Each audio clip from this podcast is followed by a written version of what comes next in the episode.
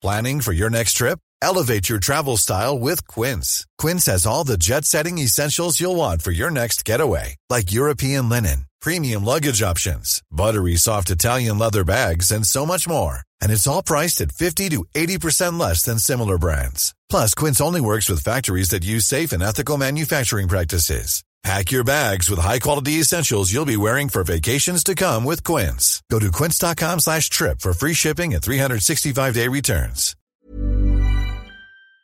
Plus il y aura de comptes Instagram qui en parlent, plus il y aura de BD qui en parlent, plus il y aura, qu'il y aura de livres qui en parlent, plus, il y aura de journalistes, euh, de, de films, de je sais pas quoi qui en parlent, Ouais. plus en fait euh, les situations qu'on a vécues existeront, euh, moins elles existeront. Bah, c'est vois. clair.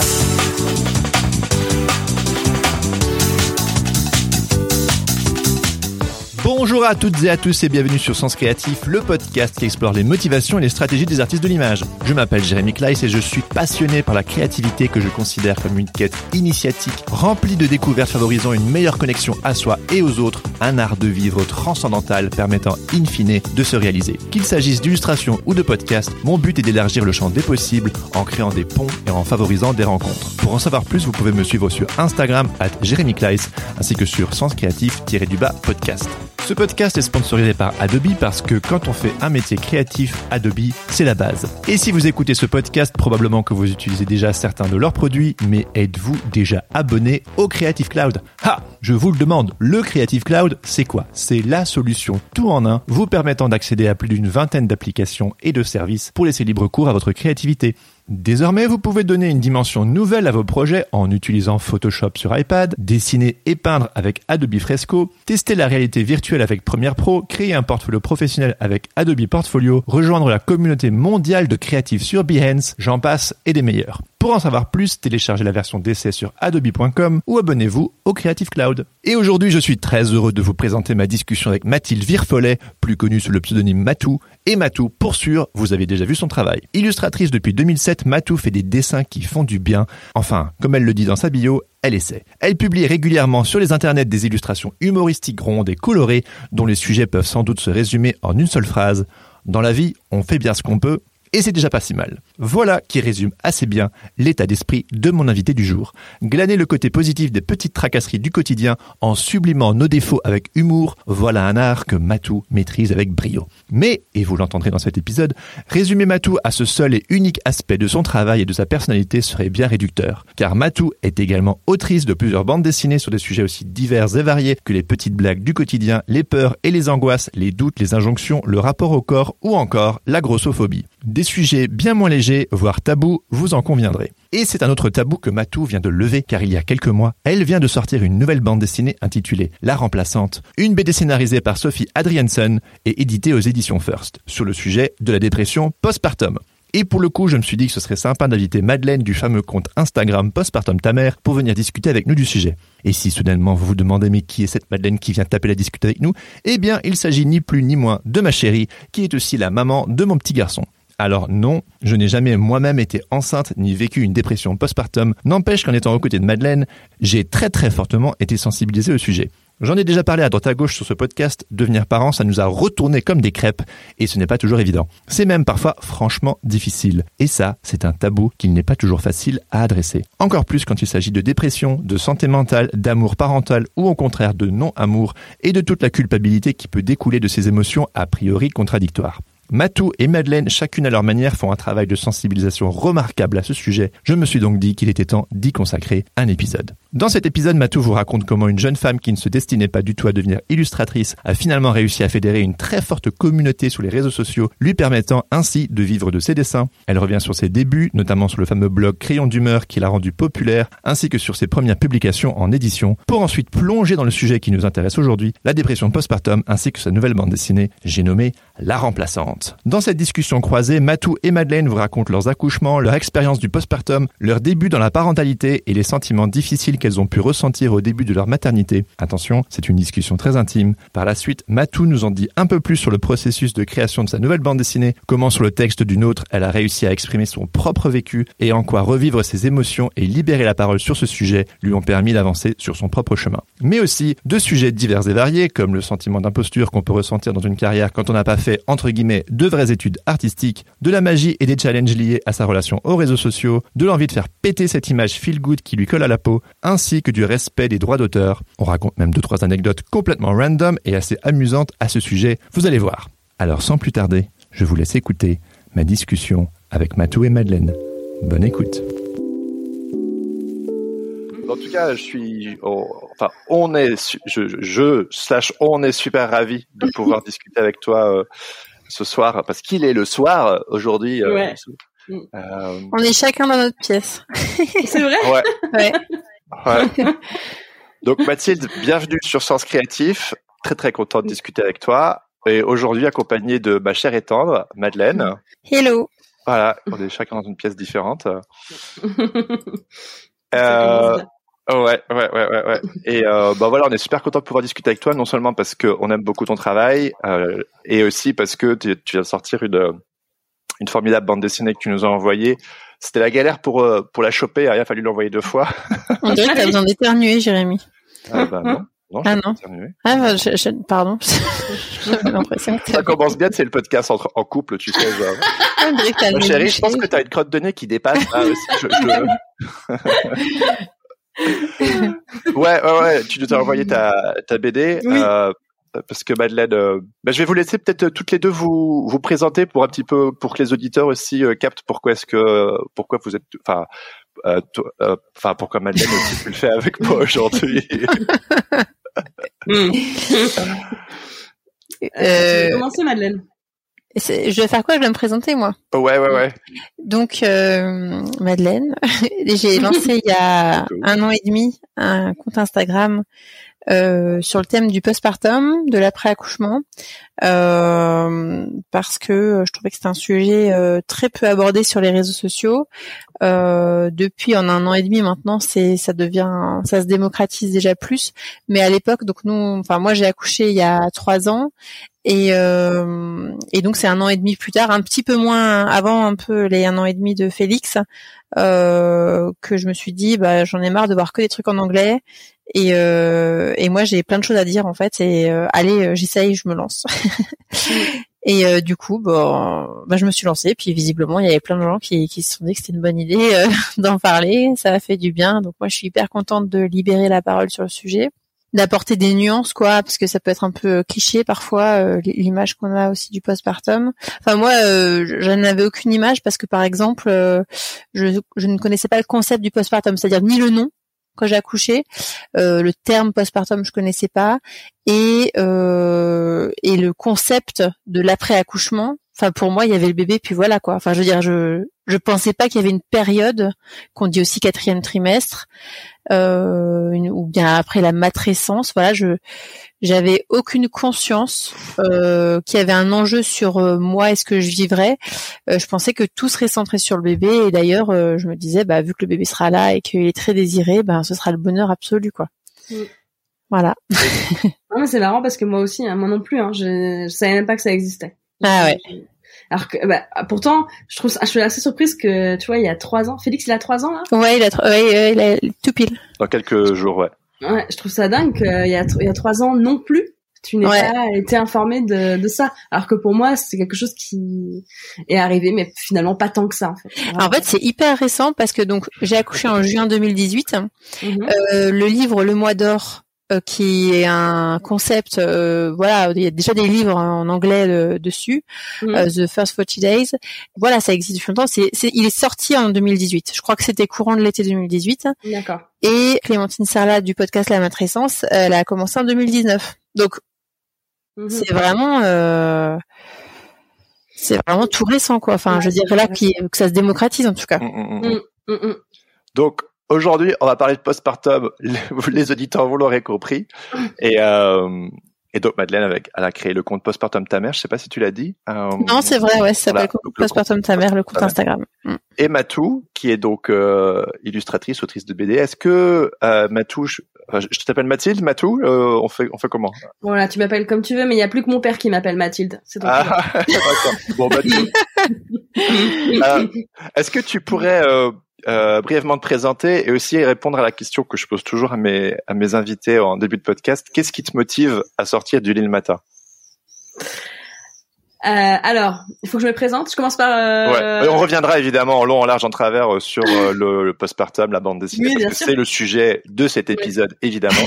Mais reprenons un petit peu la chronologie au début. Ouais, est-ce que tu, tu peux brièvement te présenter, puis qu'est-ce qui te motive à sortir du lit le matin donc effectivement, euh, donc je m'appelle Mathilde, mais euh, mon surnom et mon nom d'autrice c'est euh, Matou, et de fait c'est devenu un peu mon surnom dans la vie de tous les jours. Je je suis angevine, j'ai 37 ans et je suis illustratrice et autrice de BD. J'ai commencé par par le blog, j'ai commencé à faire des petits dessins sur le blog et ensuite après j'ai eu la chance de et l'opportunité de pouvoir éditer mes dessins et de, de pouvoir aborder des sujets qui me tenaient à cœur, comme les peurs, la grossophobie et euh, plus récemment le, le postpartum.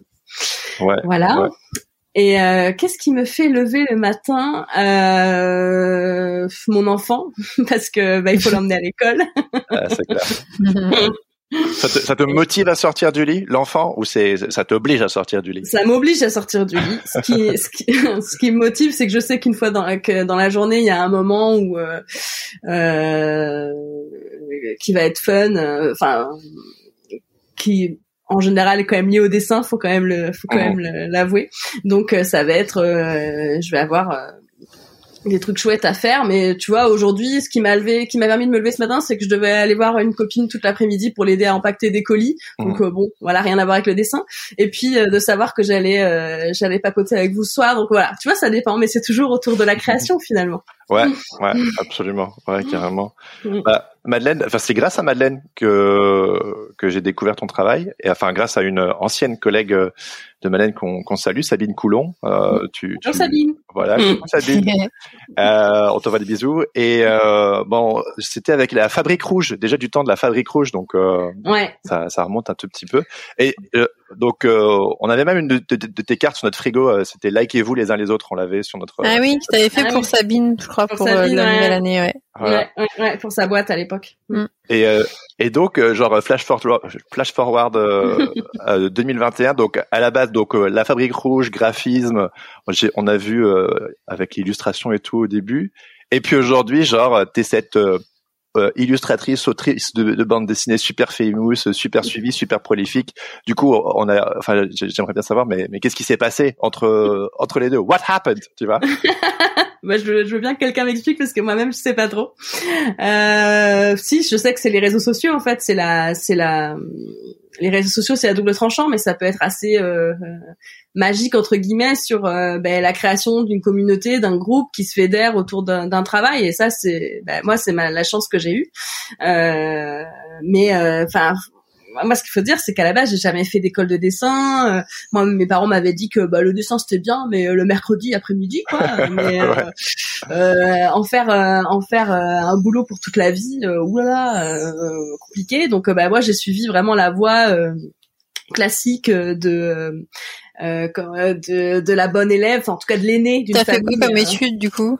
bah, J'ai fait euh, prépa et hippocaine et puis ah j'ai fait Ouais, j'ai fait Sciences Po à Aix-en-Provence ah ouais. et j'ai, j'ai fini par un master de marketing politique qui normalement euh, destine les étudiants à être euh, assistants parlementaires ou travailler dans des cabinets politiques. Ah ouais, puis là, rien Il paraît qu'on fait des boucles dans la vie, donc ce serait intéressant de voir euh, si un jour tu vas faire une boucle entre le dessin et euh, la politique, je sais bah, pas. Oui, ouais, je pense que je vais finir présidente de la République. Ah ouais, ouais, on votera pour toi, c'est sûr. non, non, je pense pas. Mais, euh, mais oui, donc euh, ouais, j'ai vraiment un parcours qui ne. Bah, après, c'est ce que je disais, ce que je repense récemment. Je me dis, est-ce que si j'avais fait une école d'art ou classique, est-ce que ça aurait pas vraiment joué encore plus fort sur mon syndrome de l'imposteur et que je, je me serais jamais lancée, j'aurais jamais osé en fait mm. finalement euh, sauter le pas? Parce que là, l'avantage, c'est que je faisais un métier. Euh, c'était somme toute de plus classique dans la journée. Et le soir, je dessinais, je faisais des petits dessins, puis je postais sur mon blog. C'était tout pourri, mais bon, il y avait que mes parents qui regardaient, mes amis, je racontais ma vie. Enfin, c'était pas, il y avait pas du tout cette volonté de, de parler aux gens.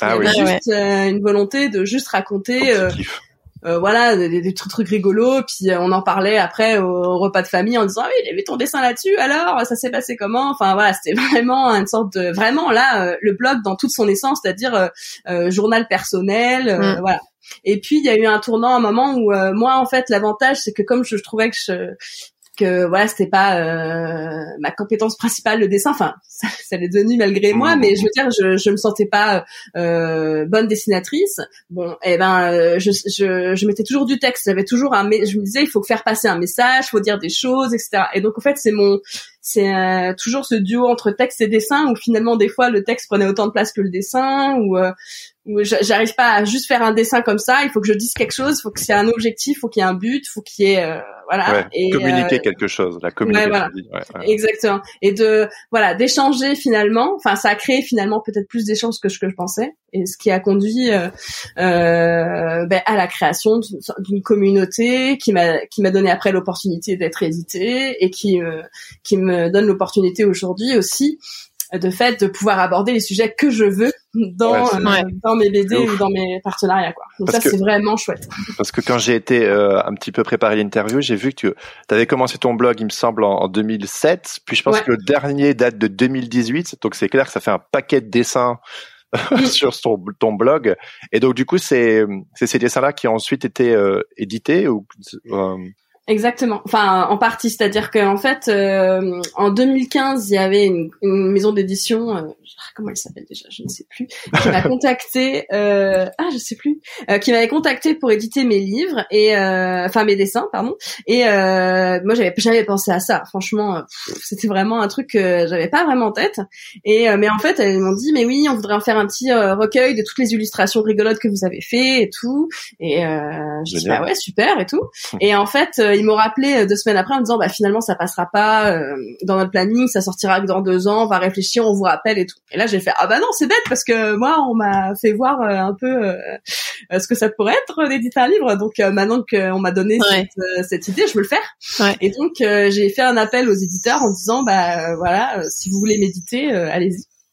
Et donc, euh, j'ai été contactée par une petite maison d'édition super qui s'appelle Popcorn, Monsieur Popcorn, qui était basé à Paris, qui a été racheté depuis, mais euh, qui était tenu par euh, deux types un peu fous, super rigolos, super marrants, dont c'était pas du tout le métier principal et qui avait vraiment comme volonté de faire des contrats respectueux des auteurs avec des droits vraiment sympathiques euh, des droits d'auteur en tout cas, un pourcentage de droits. Et, euh, et voilà. et, euh, et, donc je suis partie avec eux, j'ai signé avec eux, et c'était une super super expérience. Et, et le, le, livre, le recueil des dessins a tout de suite hyper bien marché. J'en ai fait un autre sur la et puis après j'ai pas arrêté quoi. Génial. Et je me suis posé la question en voyant un peu les sujets justement de tes livres, dont tu mentionnais hein, la, les peurs, la grossophobie, euh, et, donc aujourd'hui, donc en, le, post-partage, je me demandais est-ce que fur et à mesure du temps, c'était un, un, processus pour exorciser justement un petit peu euh, ce qui, bah, des choses très très existentiel en soi, c'est très mm. parce que c'est ton univers, il est très euh, justement euh, joyeux. Je sais aussi que parfois le, le terme feel good par moment euh, ça peut un peu saouler, tu sais, genre on peut un petit peu t'enfermer dans cette petite case. Et mais tes illustrations sont voilà, elles sont ce qu'elles sont, elles sont pleines de vie, elles sont joyeuses, elles donnent la patate, elles sont. Et je me demandais justement est-ce que c'était un contrepoint, tu sais, de, de, de traiter à travers ta voix d'auteur, à travers tes livres, de ces sujets plus plus graves? Complètement. Je pense vraiment euh, que en fait le fait de faire des petites blagues tous les jours sur les réseaux sociaux me permet d'en faire moins dans les livres. Hmm. Ah enfin, ou alors d'en faire, euh, ou alors de faire des blagues euh, avec un peu plus de, entouré d'un peu plus de sérieux, ou je, sais pas. En tout cas, mon objectif depuis le départ, c'est de dire, euh, enfin cette phrase là, dans la vie on fait un peu ce qu'on peut et c'est déjà pas si mal. Et de fait, je l'applique un peu à, à tout et, et, à toutes les pressions qui pèsent sur nous les femmes. Je suis désolée, mais euh, c'est quand même il y a quand même plus de pression bah, euh, sur euh, la réussite euh, sur les femmes en tant que mère, en tant que professionnelle, en tant que femme. Il faut tout, il faut être parfait, il faut être opérationnelle et performante dans tout. Et et bah, c'est pas possible. Et donc c'est toujours d'appuyer sur le fait que voilà, moi je suis bardée d'angoisse et de peur, mmh. et j'ai quand même réussi à faire des choses. À me j'arrive à me lever le matin, j'arrive à, à, faire des trucs, ça m'angoisse, mais je le fais. Euh, euh, le rapport au corps et à la grossophobie, voilà, ça c'est hyper important de pouvoir euh, en parler aussi parce que le rapport au corps c'est quand même quelque chose qui nous définit toutes et on a toutes des complexes, toutes des, problèmes. Euh, enfin, je, je connais pas très peu de monde, enfin en tout cas qui sont parfaitement à l'aise dans leur corps, donc je trouvais ça aussi important d'aborder ce sujet. voilà, c'est ce que et dans tous mes dessins qui sont à la base rigolo, j'ai toujours abordé aussi le, le rapport, euh, enfin la relation avec ma fille et euh, dans euh, dans la maternité. Et donc je trouvais ça intéressant avec le texte que m'avait proposé Sophie sur la remplaçante de pouvoir aborder aussi ces, ces, ces premiers mois parce que ben moi j'étais très démunie au tout début et et j'ai l'impression que dans tous les dessins où je parle de mon amour pour ma fille et de son amour pour moi, j'essaye de rattraper les six premiers mois où j'avais vraiment l'impression d'être devant un espèce de d'être humain qui euh, que je ne que je n'avais pas vraiment envie ni conscience que ce soit ma fille que j'aimais pas et que je j'arrivais pas j'arrivais pas à créer du lien. Donc euh, j'ai l'impression que je me rattrape. J'essaie de me rattraper en disant non mais maintenant je t'aime t'inquiète pas. Et une espèce de culpabilité à la con euh, que j'avais envie de, aussi d'exorciser euh, dans le dans la remplaçante. Ah ouais. Ouais. Et c'est tellement important d'ouvrir la parole à ce sujet ouais je je bah, je après voilà, donc c'est toujours compliqué quand euh, je sais pas ce que t'en penses Madeleine, mais quand tu euh, as apporté quelque chose, tu as aidé les gens sur un sujet. Après c'est compliqué de ce que je trouve que c'est vraiment très prétentieux de dire oui, je pense que c'est nécessaire d'aborder ce sujet comme, comme, tu l'as fait. Bon ben euh, voilà, tu t'envoies des fleurs à toi-même. Je trouve ça un peu complexe. Ouais, ouais, mais, mais, moi j'ai la chance comme j'ai une scénariste sur ce projet-là oui. de pouvoir parler. C'est pas, c'est pas ton histoire, mais tu t'y retrouves dedans, mais c'est pas. Oui, tout à fait. Et c'est d'ailleurs pour ça que j'ai accepté, parce que je lui ai dit, t'as écrit les mots, t'as écrit ce que, ce que j'aurais voulu dire moi sur mon accouchement et sur mon postpartum. Donc euh, en fait, euh, euh, et je suis méga fière, mais je suis tellement fière d'avoir fait ce projet-là. Euh, je peux le dire parce que comme je suis pas toute seule dessus, c'est plus facile. Et euh, et je suis, je, suis, super fière qu'elle ait pensé à moi, qu'elle m'ait proposé ce texte, parce que je suis hyper super, hyper fière de me poser un petit caillou, même si c'est un tout petit, même si euh, voilà, de me poser un petit caillou sur euh, l'hôtel du postpartum et dire voilà, euh, j'ai participé, euh, j'ai mis ma, j'ai mis ma pierre quoi. Moi, c'est comme ça que je le vis aussi avec mon compte Instagram, c'est, mm. c'est de me dire que je participe en fait à ça.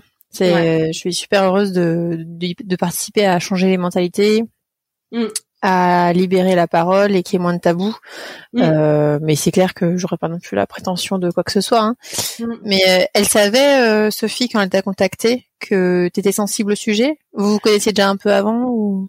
Alors, euh, on s'était rencontrés dans un salon du livre à Montaigu en Vendée, qui est un salon où il y a énormément d'auteurs de toute euh, la France entière qui viennent, euh, parce que c'est un salon très populaire où il y a beaucoup de gens, beaucoup de public, et il y a vraiment des temps assez longs où on peut se rencontrer en tant que entre auteurs, donc c'est assez c'est assez sympa. Et on s'était rencontrés là, on avait pris un petit déj, mais voilà, pas, enfin je l'ai trouvé super sympa, mais on n'avait pas forcément parlé de maternité, même si c'est le sujet que, de prédilection de Sophie, mais je, me je me souviens pas qu'on en ait parlé plus que ça.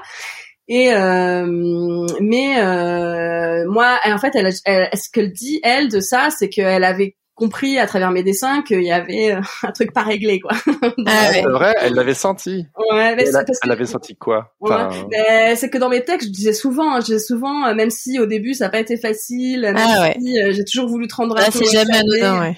Ouais, tu vois, c'est des petites phrases, voilà. Elle avait des antennes, elle, arrivait à lire entre les lignes. celles qui, celles qui savent, savent quoi. Exactement. Mais oui, et puis je pense que Sophie, elle le dit très bien. Elle, elle adore, enfin, elle adore. Elle, elle, c'est c'est une des premières questions qu'elle va poser euh, quand elle va rencontrer des mères. C'est alors comment se passait votre accouchement? Voilà, c'est quelque chose qui l'intéresse beaucoup. Elle est très euh, connectée à ces sujets-là. Elle a, elle a besoin d'échanger. Elle a besoin de, voilà, de, de, témoigner aussi de son histoire pour aider les autres. Enfin, donc euh, voilà, il y avait, je pense aussi cette sensibilité-là à ce sujet qui a fait aussi qu'elle n'a pas elle me l'a pas proposé comme ça sans sans y avoir bien réfléchi et en ayant pensé que éventuellement ça pourrait me toucher quoi. Ouais. ouais. Mm.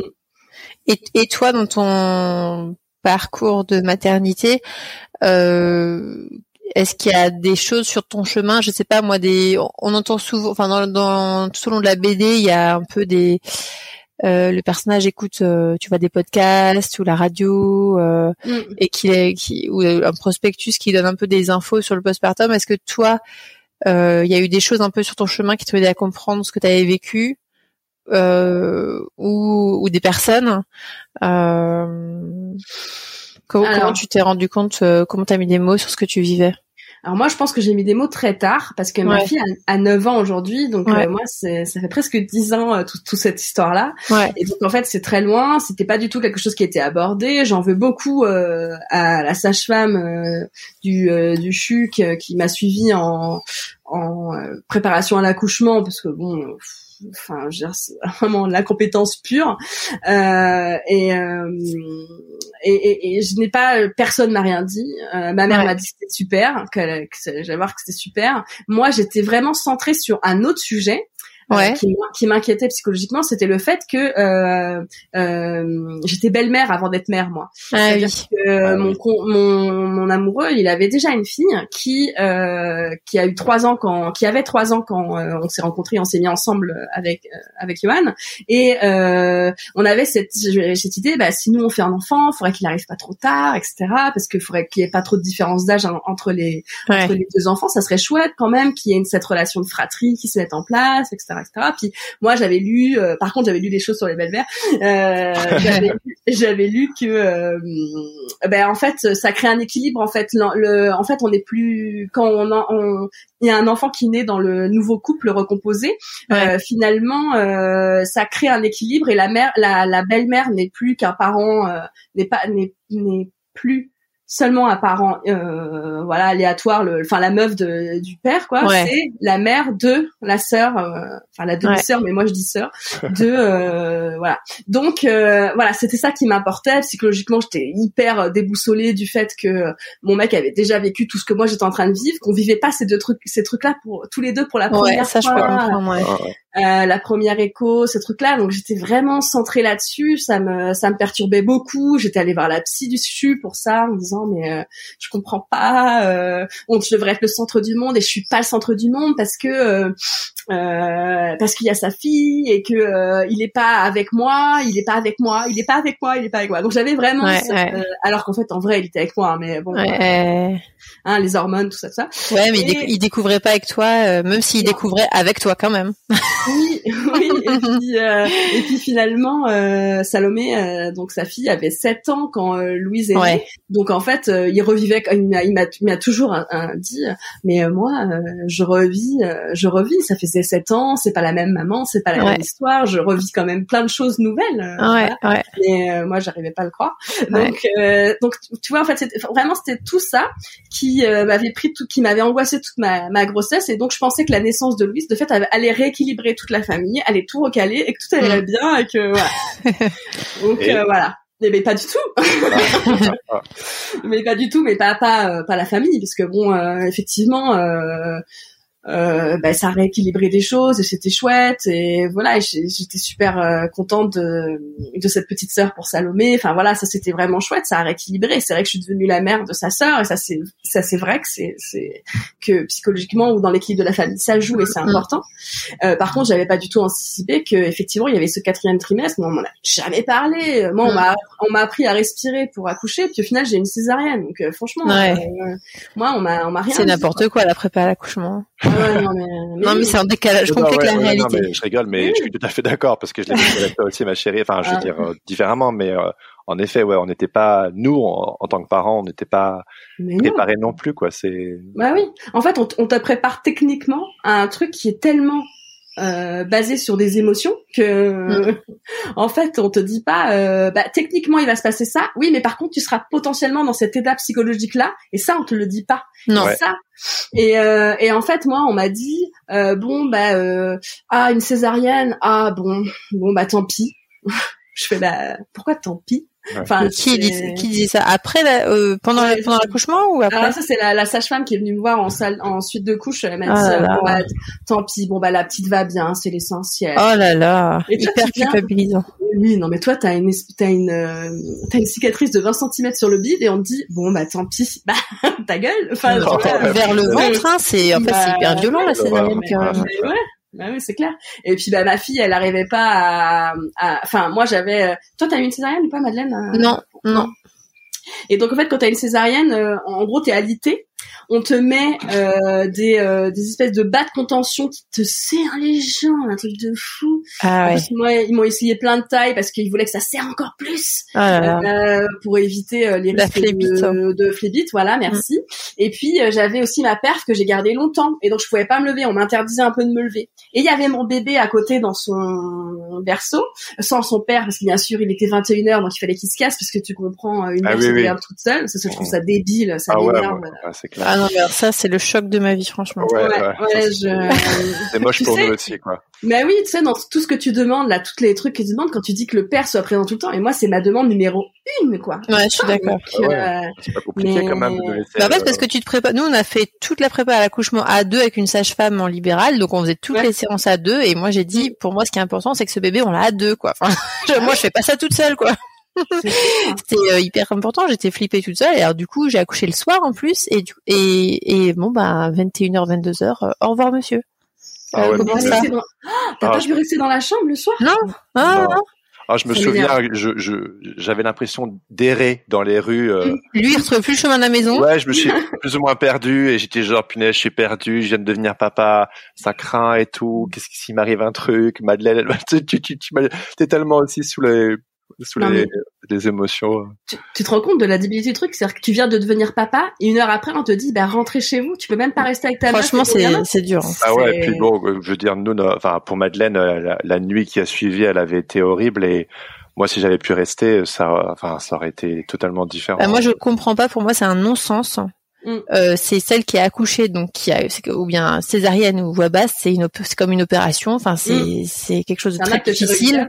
Mm, mm. Euh, bah, t'es en convalescence, donc on te met Mm. pas avec un nouveau-né qui a plein de besoins et on t'enferme dans la même chambre. Enfin, en Mm. fait, je me suis retrouvée dans cette situation. J'ai dit, mais c'est pas une situation normale que je suis en train de Mm. vivre. Ça me Mm. vraiment, je me suis vraiment ce sentiment très fort de, mais pourquoi le bébé il est avec moi là? Enfin, parce que bah voilà, moi ça, ça me faisait plutôt flipper de me dire, euh, je suis pas en capacité de me lever là, de m'occuper de lui. Dès que je me levais, j'avais plein de sang qui coulait partout par terre et tout. Oh, c'était horrible. Oh. Ah ouais non, franchement, je, j'ai. Et, Moi, euh, je- et, et, et toi, Matou, du coup, à, à quel moment euh, t'as eu, t'as pu mettre des mots sur ce, sur le postpartum parce qu'on parle, le, le, terme est de- se démocratise depuis un bon deux ans là. Mais toi, tu, tu disais voilà que t'es devenue maman il y a un peu, un peu moins de dix ans et que Ouais. tu connaissais pas le terme non plus à ce moment-là. À quel moment est-ce que t'as pu mettre des mots sur sur le postpartum et sur ce qui t'est ce qui t'était arrivé? Euh, moi, j'ai mis des mots très rapidement, mais pas le mot postpartum. J'ai, Mm. euh, c'est-à-dire que j'ai fait un dessin, je pense, euh, trois semaines après euh, avoir accouché, qui disait, euh, on m'a dit que j'avais pas vraiment accouché, parce qu'il y a une meuf, euh, une puère qui m'a dit à 4 heures du mat, euh, une nuit où j'étais toute seule et que mon bébé pleurait, et que je pouvais pas me lever, et que j'avais pas de lait, euh, qui m'a dit, bah de toute façon, vous avez pas vraiment accouché, Oh donc vous là aurez là. pas de lait. Mais c'est Parce que horrible. t'avais fait une césarienne. Ouais, parce que j'avais une césarienne et donc j'avais pas vraiment accouché vu qu'en fait on m'avait découpé le bide pour enlever mon enfant. C'est, c'est- ça va, c'est, euh, j'ai pas poussé donc euh, j'ai pas accouché. Non mais Et, euh, et cette phrase là, euh, je, euh, c'est la phrase que je raconte. euh, Enfin, je veux dire que je raconte, c'est la phrase qui pour moi, euh, donc j'appelais pas ça une postpartum, c'est pas une dépression, mais ça c'était la Ouais. base, c'était le mot qui m'a fait sombrer, Basculer, quoi, ouais. sombrer, Ouais, Ouais. vraiment Ah ouais, basculer. c'est vrai. Ouais. Ah ouais, ouais, parce que euh, vous n'avez pas vraiment accouché. Donc en fait, j'ai échoué sur mon accouchement. ouais. Tu vois. Donc, Et là fait, du coup l'illégitimité totale quoi. Mais oui, alors que déjà moi, mon, ma questionnement, mon, je faisais un enfant pour être la mère, Légitime. pour, pour être légitime dans le couple, dans la famille. Euh, enfin, ah oui, oui, bien sûr. euh, et que moi j'étais dans cette réflexion de dire je vais être mère, ça y est, on va plus pouvoir, on va plus pouvoir me dire, même si Yoann me le disait pas, mais ce que je veux dire c'est que avant, quand t'as un enfant euh, un week-end sur deux ou une semaine sur deux, tu peux pas vraiment dire des trucs parce que euh, genre je suis pas mère, donc je peux pas vraiment trop savoir ce que c'est d'avoir un enfant et de donner un avis ou de et, euh, et de fait, euh, je me disais quand je serais mère, euh, je pourrais dire, euh, je, peux, je pourrais dire ce que j'en pense, même si Ouais. je disais même avant parce que bon, j'ai jamais vraiment hésité quand même, mais bon. Et euh, et euh, et puis bah, je saurais ce que c'est qu'avoir un enfant, donc je pourrais comprendre, etc. Et en fait, on me dit qu'en fait, je suis, bah, j'ai pas bien fait et que en fait, je suis pas vraiment mère. Bah, vas-y, rattrape, va, essaye de, essaye de t'en sortir avec ça. Et ah, là, ça a appuyé là où il fallait pas, quoi. Ah ouais. Et cette phrase-là, euh, c'est bizarrement, elle m'a fait réagir quand même parce que j'ai demandé une autre personne et j'ai demandé un tire-lait et j'ai tiré sur mes deux seins toute la nuit à puissance, à pleine balle. Ouais. Elle m'avait dit, euh, alors vous mettez sur puissance 2 maximum et puis euh, une demi-heure sur chaque sein. Moi, j'étais là. et euh, j'ai eu du lait le lendemain et j'ai pu allaiter, bon, très peu de temps, deux mois parce que j'étais fatiguée, que j'avais peu de lait. Et bon, après, c'est voilà, il fallait que j'accepte ça. Et, donc, et que ça, ça, ça appuyait sur le fait que ah, c'est même pas une bonne mère parce que t'arrives pas à l'allaiter plus de deux mois. Mais bon, euh, voilà. Et donc, euh, moi, j'ai un peu galéré avec euh, avec ça. Et euh, je l'ai travaillé un peu en psy aussi ça, de fait de me dire est-ce que je suis une bonne mère, etc. Puis maintenant ça, maintenant franchement, euh, je sais que je suis pas une mère parfaite, mais je suis pas une mauvaise mère. Donc je me dis, euh, de fait, il y a un équilibre. Et est-ce que tu, pardon, tu voulais dire quelque chose, Madeleine? Euh, Oui, non, je veux juste dire que, bah, en fait, c'est bon, moi ce que je vois aussi. Hein, Félix, il a juste trois ans, mais en fait, je vois que c'est un processus assez long. Mmh, tout à fait. Mmh. Est-ce que tu, veux dire de, ouais, ouais. Excuse-moi, Jérémy, vas-y. Non, non, enfin, on peut finir la boucle peut-être sur, sur, Madeleine. Moi, je partais Non, mais je, disais, c'est un processus long, ouais, de de se sentir mère, de de de s'accepter, enfin, de, de comprendre ce que ça veut dire, de se sentir légitime, mmh. Euh, de comprendre ce qu'on a vécu euh, après l'accouchement, parce qu'en fait c'est une période où on est fatigué, il y a plein de choses, euh, on va dire pratiques, logistiques à faire, mm. et on et on se prend un tas d'émotions dans la figure, plus le changement de statut, quoi, c'est un vrai changement de statut, et et ce qui fait que on digère ça sur des années en fait. Mm, mm. Et, et j'imagine que en fait les pères c'est pareil. Enfin c'est vrai, hein, Jérémy le voit aussi, hein, c'est c'est pareil. Mais c'est vrai que c'est bah, pas pareil parce que l'expérience est pas est pas la même et mmh. c'est je pense ça dépend des des histoires mais moins violent en fait euh, le départ euh, pour les pères mais il n'empêche qu'ils ont une vraie patrescence aussi quoi. Oui, je pense que c'est vraiment vrai. Surtout que j'ai l'impression que Jérémy est un peu sur le même modèle que Johan, c'est-à-dire euh, vraiment des pères qui se posent des questions, qui, veulent bien faire, qui ont le souci vraiment de, de, de prendre leur place de père. Oui, oui, oui. un tout petit peu de questions, un, tout petit peu. Quelques-unes. J'ai l'impression beaucoup, mais bon. Euh, mais, mais, euh, mais, voilà, mais j'ai l'impression qu'on leur pardonne plus. Je veux dire, c'est-à-dire que oui, ouais, oui, oui, euh, totalement, ouais, ouais, clair. Bah, eux, ils ont le droit de pas être euh, légitimes entre guillemets. Oui, c'est un peu. On l'a, l'a pas porté, donc du coup, c'est normal si on sait pas, par exemple. Ouais, voilà. Ouais, puis l'histoire, quoi. Enfin, c'est la, la place des pères. En fait, le père, il en fait un minimum, c'est waouh, parce que historiquement, les pères n'étaient pas hyper impliqués jusque-là, donc. Je me souviens quand, mais quand je me baladais en porte bébé avec Félix, bah les gens, c'est genre euh, waouh wow, enfin tu sais genre je suis genre, eh bien en fait c'est pas normal. Enfin je veux dire c'est juste enfin c'est juste normal en fait de me balader avec mon fils en porte bébé. C'est pas normal que vous me regardiez genre beau gosse. Je suis genre non, le gars là c'est juste euh, je suis papa quoi. Je c'est normal. Ouais c'est clair. mais, euh, mais, mais je pense que c'est important de dire aux femmes que ça prend du temps et que c'est pas grave et que ouais. et qu'en fait on a le droit de pas aimer son enfant tout de suite et que c'est pas grave qu'on n'est pas obligé d'être dans ce rapport magique euh, et ça c'est vraiment un, un un, un, vrai tabou, tu as raison, et euh, et, euh, et que ça et qu'on a le droit d'aimer des enfants que quand ils parlent, des enfants grands, parce que tu, les pères ont le droit de dire oh moi les enfants, c'est clair, euh, voilà. Mais par contre quand ils commencent à échanger, j'aime bien. Bah moi je suis un peu sur le même modèle. Mais ouais. je suis une mère, une femme, bon bah moi je suis pareil aussi. correct. Bah, ouais. ouais. Moi je surkiffe ma fille maintenant, enfin depuis quelques années quand même. Mais je veux dire, je trouve ça vraiment génial de pouvoir avoir une conversation avec euh, la personne euh, qui est sortie de mon bide je trouve ça vachement plus fun. Ouais. De lui essuyer sa couche. Désolé, pardon. Ah ouais. ah ouais, le sentiment de solitude quand tu vis tout seul et en même temps il y a un autre qui est là mais qui communique pas avec toi. Euh... Enfin, tu, ouais. tu, tu comprends rien et t'es genre, t'es perdu. ah ouais, carrément. Moi, je disais à Johan, je peux pas l'aimer. Elle me dit pas qu'elle m'aime. Je sais pas réciproque. Je vais pas. C'est vrai, hein. Je sais pas. Hein. Ouais. Tu te sens hyper, euh, je sais pas, euh, et c'est dur d'être. Euh... Ah oui, carrément. Puis alors, oui, avec la culpabilité que ça, ça t'implique. C'est ça. Ouais. ça.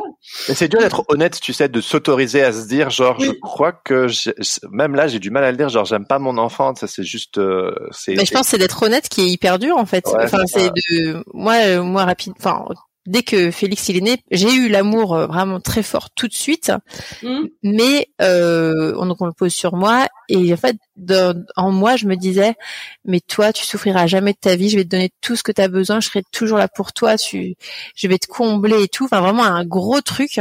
Sauf Mhm. que j'ai pas tenu 24 heures. Enfin, c'est-à-dire que tout de suite j'ai vu derrière que je l'aimais pas inconditionnellement et que j'en avais déjà marre. Ouais, Et ça, ça a été hyper dur pour moi de vivre ce, Ah ce ouais. paradoxe en fait en très peu de temps et, et donc d'être hyper déçue de moi-même et de me dire mais je suis pas du tout à la hauteur et je suis pas faite pour être mère en fait. Hum. Alors que j'avais eu cette vague d'amour au début, mais très vite euh, et, et tout à la maternité, j'ai fait que des cauchemars où je l'abandonnais. Enfin, c'était affreux. Hein. Ouais. Mais euh, Ah mais ouais. mais Alors, t'aurais euh, su, ouais. t'aurais su qu'il y avait des nuances dans la maternité et dans l'amour. Tu aurais su ça avant? ah bah ouais. Tu aurais dit bon bah voilà c'est. Oui, Ah bah pff, ça aurait tellement tout changé. Ouais. Mais oui. Mais Et- voilà. C'est et- ça. Parce que moi je l'aime absolument la fille, mais des fois Ouais. je la déteste. Mais Ouais. je l'aime. Et en fait même maintenant je dis ouais je l'ai pas aimée jusqu'à ces six mois, mais maintenant je l'aime. hein, tu vois pour euh, Ouais. genre Ouais, ouais, ne frappez ouais. pas, ne jetez pas en place publique. euh, c'est bon maintenant je l'aime. Alors que bah voilà non on a. Mais, on- ouais. Ouais, on Mais- devrait pas avoir à le justifier. mais c'est en Ouais ça- voilà. C'est en ça que ta bande dessinée, elle est formidable parce que ça met vraiment des mots et ça démocratise ce sujet qui peut être euh, super complexe. Et Mm. euh, moi, je n'ai pas vécu une dépression postpartum. Euh, je pense même que quand Madeleine vivait sa dépression postpartum, euh, j'ai- ni elle ni moi, on avait le vocabulaire, euh, ni la grammaire, ni le, la grille de lecture pour comprendre ce qui se passait. Donc, moi, j'étais, euh, voilà, j'étais, j'étais démuni. Mais euh, maintenant que, bon, voilà, genre Madeleine, elle est euh, à fond sur le sujet comme comme on le sait.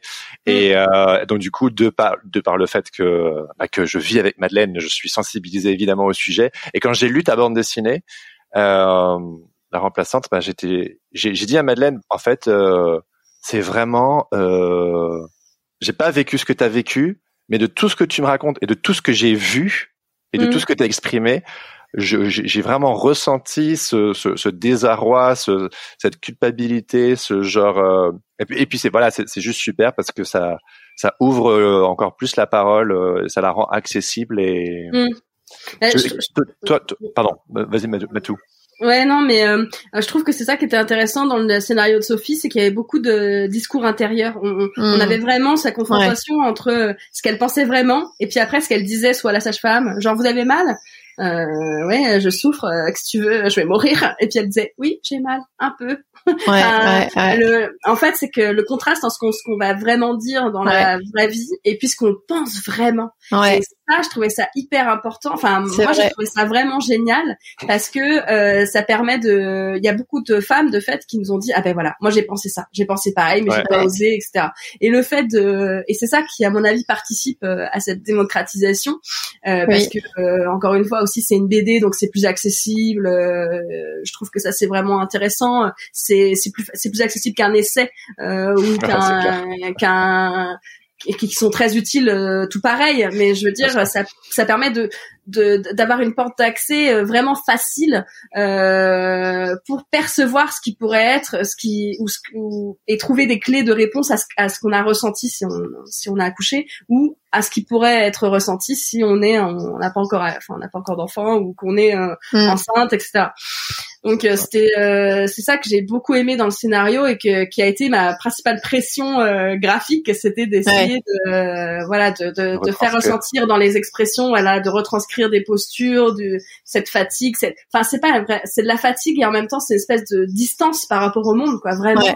qu'elle a euh, en disant je ne suis pas là quoi. Je n'appartiens pas à ce monde. Je suis dans un espèce d'entre deux flou Les limbes.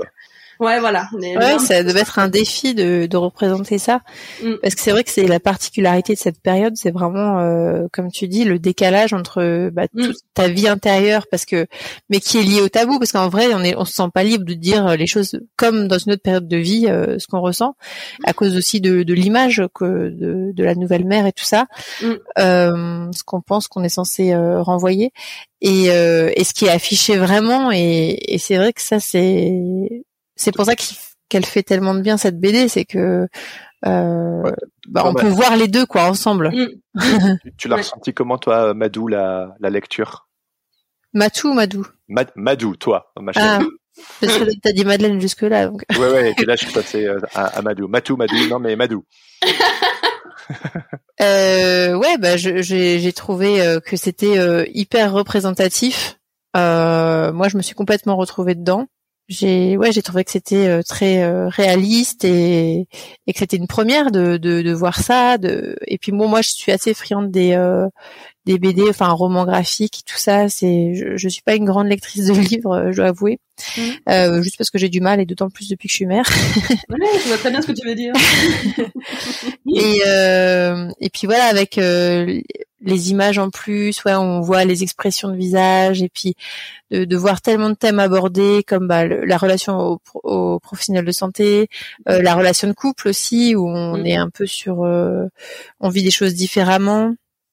Et ah. euh, ouais. Hey, j'interromps quelques secondes cet épisode car si vous êtes encore là, ça veut probablement dire que cet épisode vous plaît. Et si c'est le cas, pourquoi ne pas venir en discuter sur le Discord Sens Créatif qui est gratuit et ouvert à tous? Vous pouvez aussi soutenir financièrement le podcast en vous abonnant sur Patreon. Ça m'aiderait énormément. Et ainsi, vous deviendrez membre du Patate Club, histoire d'accéder à des tonnes de bonus. Pour en savoir plus, cliquez sur le lien présent dans la description de l'épisode ou attendez la fin. Un ou une membre du Patate Club vous expliquera tout. Allez, retour à l'épisode. Ah oui, et, pour toi, euh, tout euh, il y a le fait aussi que le, dans le scénario de Sophie, euh, ah bah, euh, la, le, personnage principal, j'ai oublié son prénom. Marquetta. Marquetta, voilà. Marquetta, voilà, avec un K. Euh, bah, elle, elle s'est aussi mise en couple avec un gars qui avait déjà des enfants, comme toi.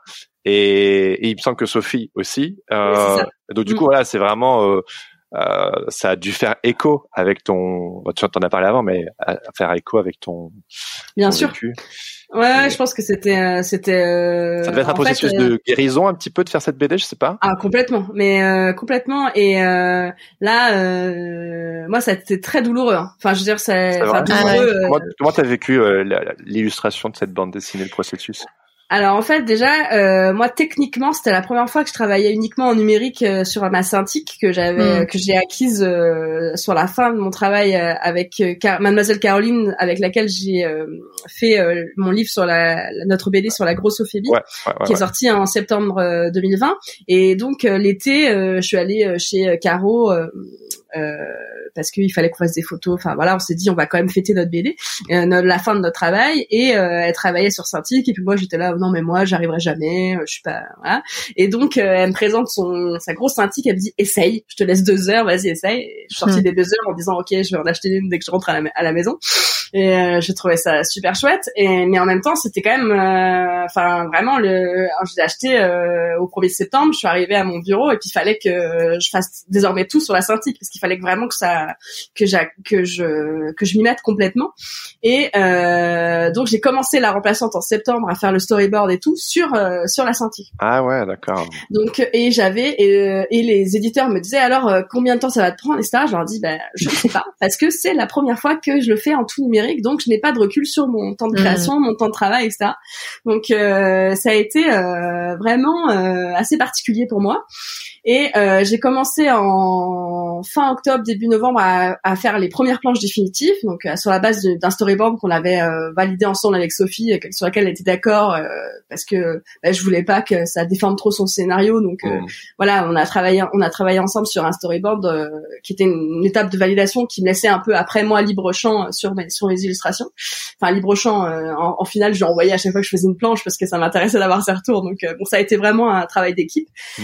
Et euh, et donc j'ai commencé les premières planches. J'ai vu qu'à peu près je faisais une planche, euh, une planche, c'est-à-dire euh, deux pages enfin une planche de deux, de deux pages euh, en euh, trois jours. Hmm. J'ai divisé, il fallait que je rende les planches le 19 mars. J'ai divisé euh, par le, j'ai fait un petit calcul, le nombre de planches qui me restait à faire par le nombre de jours qui me restait de travail, et j'ai fait ça va être compliqué.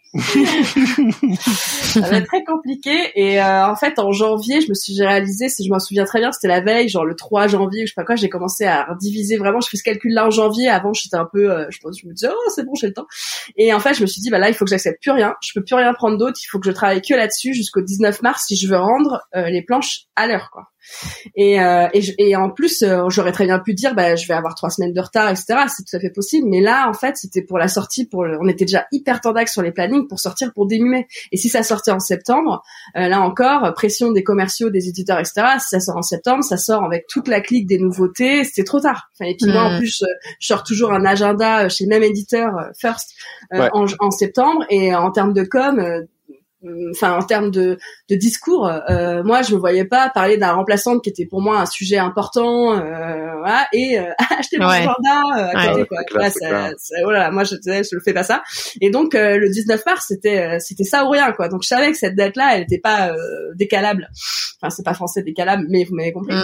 Et euh, et donc euh, bah, j'ai vraiment travaillé euh, pas nuit mais soirée et jour euh, là-dessus euh, dessus week-end compris. Donc j'ai vraiment posé mon ordi et ma synthique chez moi à la maison. En plus c'était confinement donc c'était très bien. et euh, et euh, ça m'a pris du temps de fait à la lâcher. Parce que Ah. en fait, euh, je me suis rendu compte que je revivais mon propre postpartum aussi, que de, à travers les expressions de Marquetta, moi, je j'allais chercher, je pense, dans mes ex- dans mes sentiments, mais mais euh, voilà ce que j'avais ressenti euh, dans mon propre postpartum. Et au final, il m'a fallu du temps pour lâcher prise aussi derrière. euh, derrière Ah oui, ça. oui. Donc non seulement entre guillemets, euh, c'est- t'en as chié, si je peux dire ça comme ça, Oui. techniquement, mais émotionnellement, ça devait aussi être une sorte de raz-de-marée d'un peu revivre. euh, Voilà, c'est ça. Mais euh, ça a été vraiment un plaisir euh, de, de, de dompter cette et enfin voilà de de j'ai j'ai vraiment aimé ça euh, artistiquement enfin je veux dire de, de chercher un, un trait différent de, de pousser certains surtout j'avais cette pression aussi aussi euh, euh, artistique enfin je veux dire au niveau du dessin euh, proprement dit il fallait pas que on me dise que les bébés étaient mal dessinés que les postures étaient pas réalistes Mm. Parce que je voulais pas que de fait on me dise ah ouais le propos ok mais euh, euh, Ouais. voilà c'est pas, c'est pas crédible parce que je voulais pas du tout que le propos de Sophie soit discrédité ou soit diminué ou soit moins fort parce que on allait m'attaquer sur le fait qu'on pouvait pas allaiter avec une posture comme ça ou que le bébé il était trop, trop Ah petit, oui. trop Ah oui. gros, Oh là etc. là. Ouais, ouais, bah c'est une BD, ça va quoi. Oh. Oui mais bon et Ouais. Il y a des gens qui euh, ont pinaillé? Euh, je suis juste non, Franchement, Non, euh, franchement, j'ai pas eu de retour encore sur ce sujet.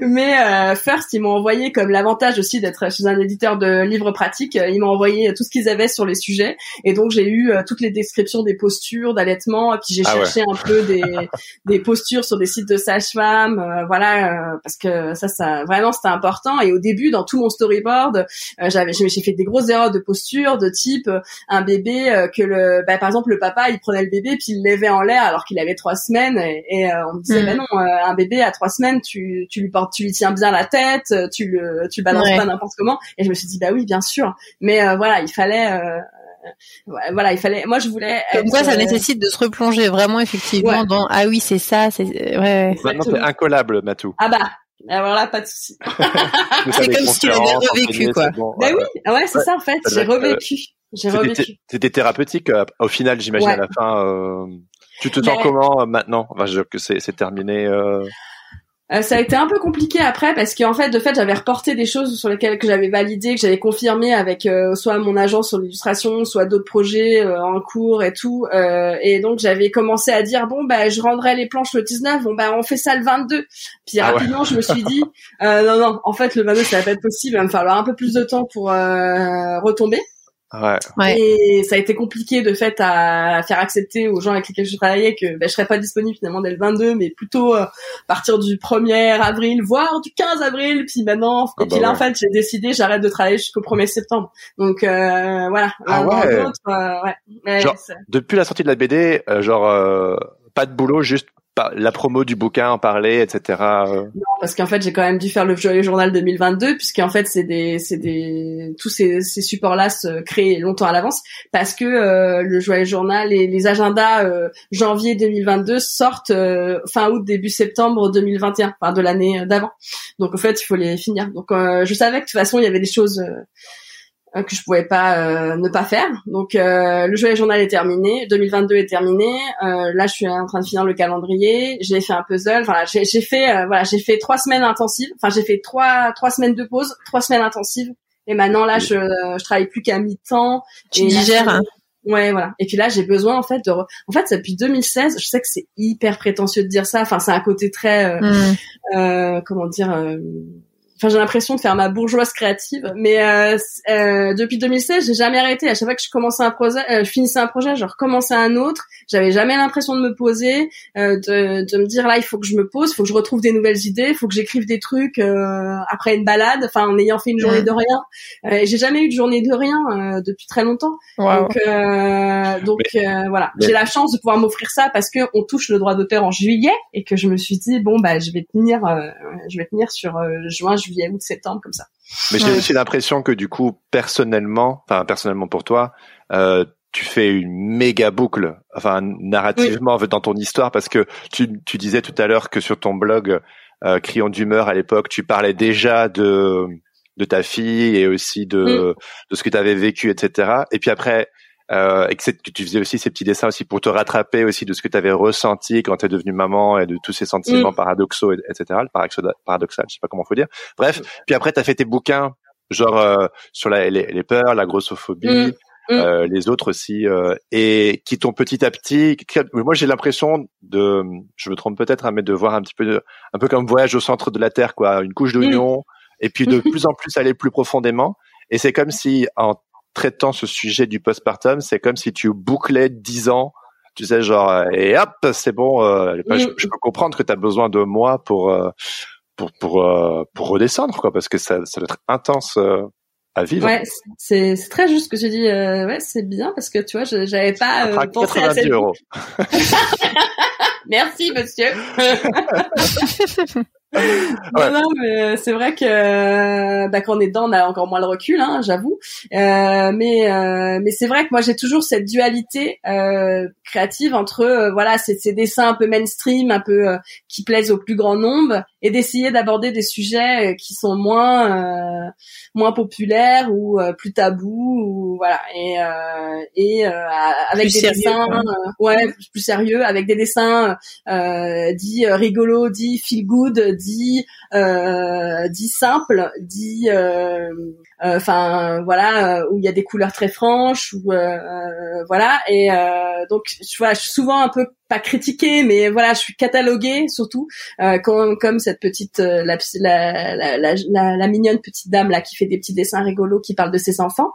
Et euh, donc euh, c'est toujours euh, et je me bats toujours entre ben, ça qui m'a fait connaître et dont je suis quand même hyper contente et puis avec lesquels j'essaie de faire passer toujours des messages derrière, hein, c'est jamais anodin.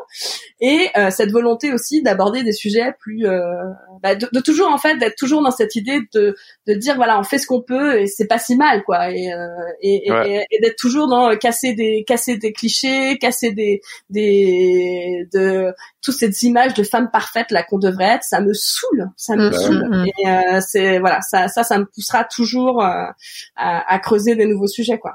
Mais lesquels, bah, je ne sais pas encore. ouais. Mais de toute façon, tu me parles de dualité, mais personne n'est toujours joyeux et genre euh, feel good mm. ou euh, totalement euh, genre angoissé et genre Enfin voilà, je veux dire, on, on, est on est on est des personnes entières et complexes et donc moi je trouve ça hyper chouette que tu arrives au sein d'une même carrière et pour des projets, des clients différents, de d'apporter des touches différentes, des émotions différentes et être payé pour des choses différentes quoi et, de et d'avoir pu développer comme ça une voix personnelle, ton travail d'auteur euh, bah, j'imagine que c'est super important, euh, enfin pour toi et voilà c'est. Mais bon, c'est vrai que je peux comprendre le tiraillement. Euh, tu, tu, tu, tu, disais un petit peu genre euh, les gens qui te cataloguent. Euh, ouais. Non, mais je sais pas. Est-ce que tu peux ah oui, t'exprimer là-dessus? Ouais, enfin ah, genre justement sur ton style et genre parce qu'on voit clairement que tu abordes plein de choses, donc bon. En fait,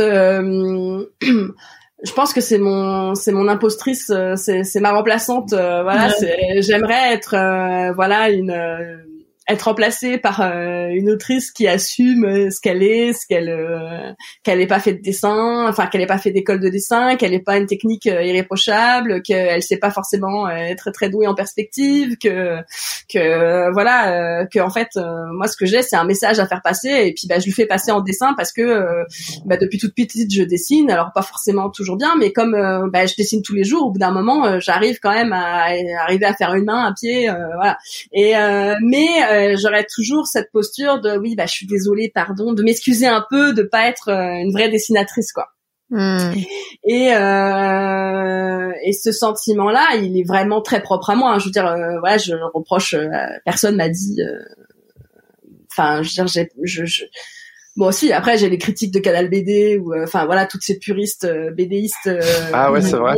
Ah oui bien sûr. Je j'aurais jamais j'aurais jamais mon bac avec eux d'illustratrice mais c'est pas très grave. C'est pas c'est pas enfin au final c'est pas très grave. Je sais que c'est pas très grave mais à chaque fois je me dis mais bordel laissez-nous laissez-nous enfin enfin j'ai vraiment toujours l'impression de m'excuser un peu d'exister en me disant bah oui je suis vraiment désolée je sais que j'ai pas fait que je suis pas pas forcément complètement légitime et que et que j'ai dit des conneries parce que moi j'ai commencé à dessiner, j'avais 25 piges dans mon blog et aujourd'hui je ne dirais pas la même chose euh, mm-hmm. et euh, je, je, je, je, ne dirais pas euh, aimez-vous, c'est génial, il faut vous aimer, c'est important. Non, pas du tout. on a le droit de pas, pas s'aimer. Voilà, il y a plein de discours comme ça que, sur lesquels j'ai énormément évolué parce que j'ai grandi, que j'ai mûri et que et j'ai appris de mes expériences.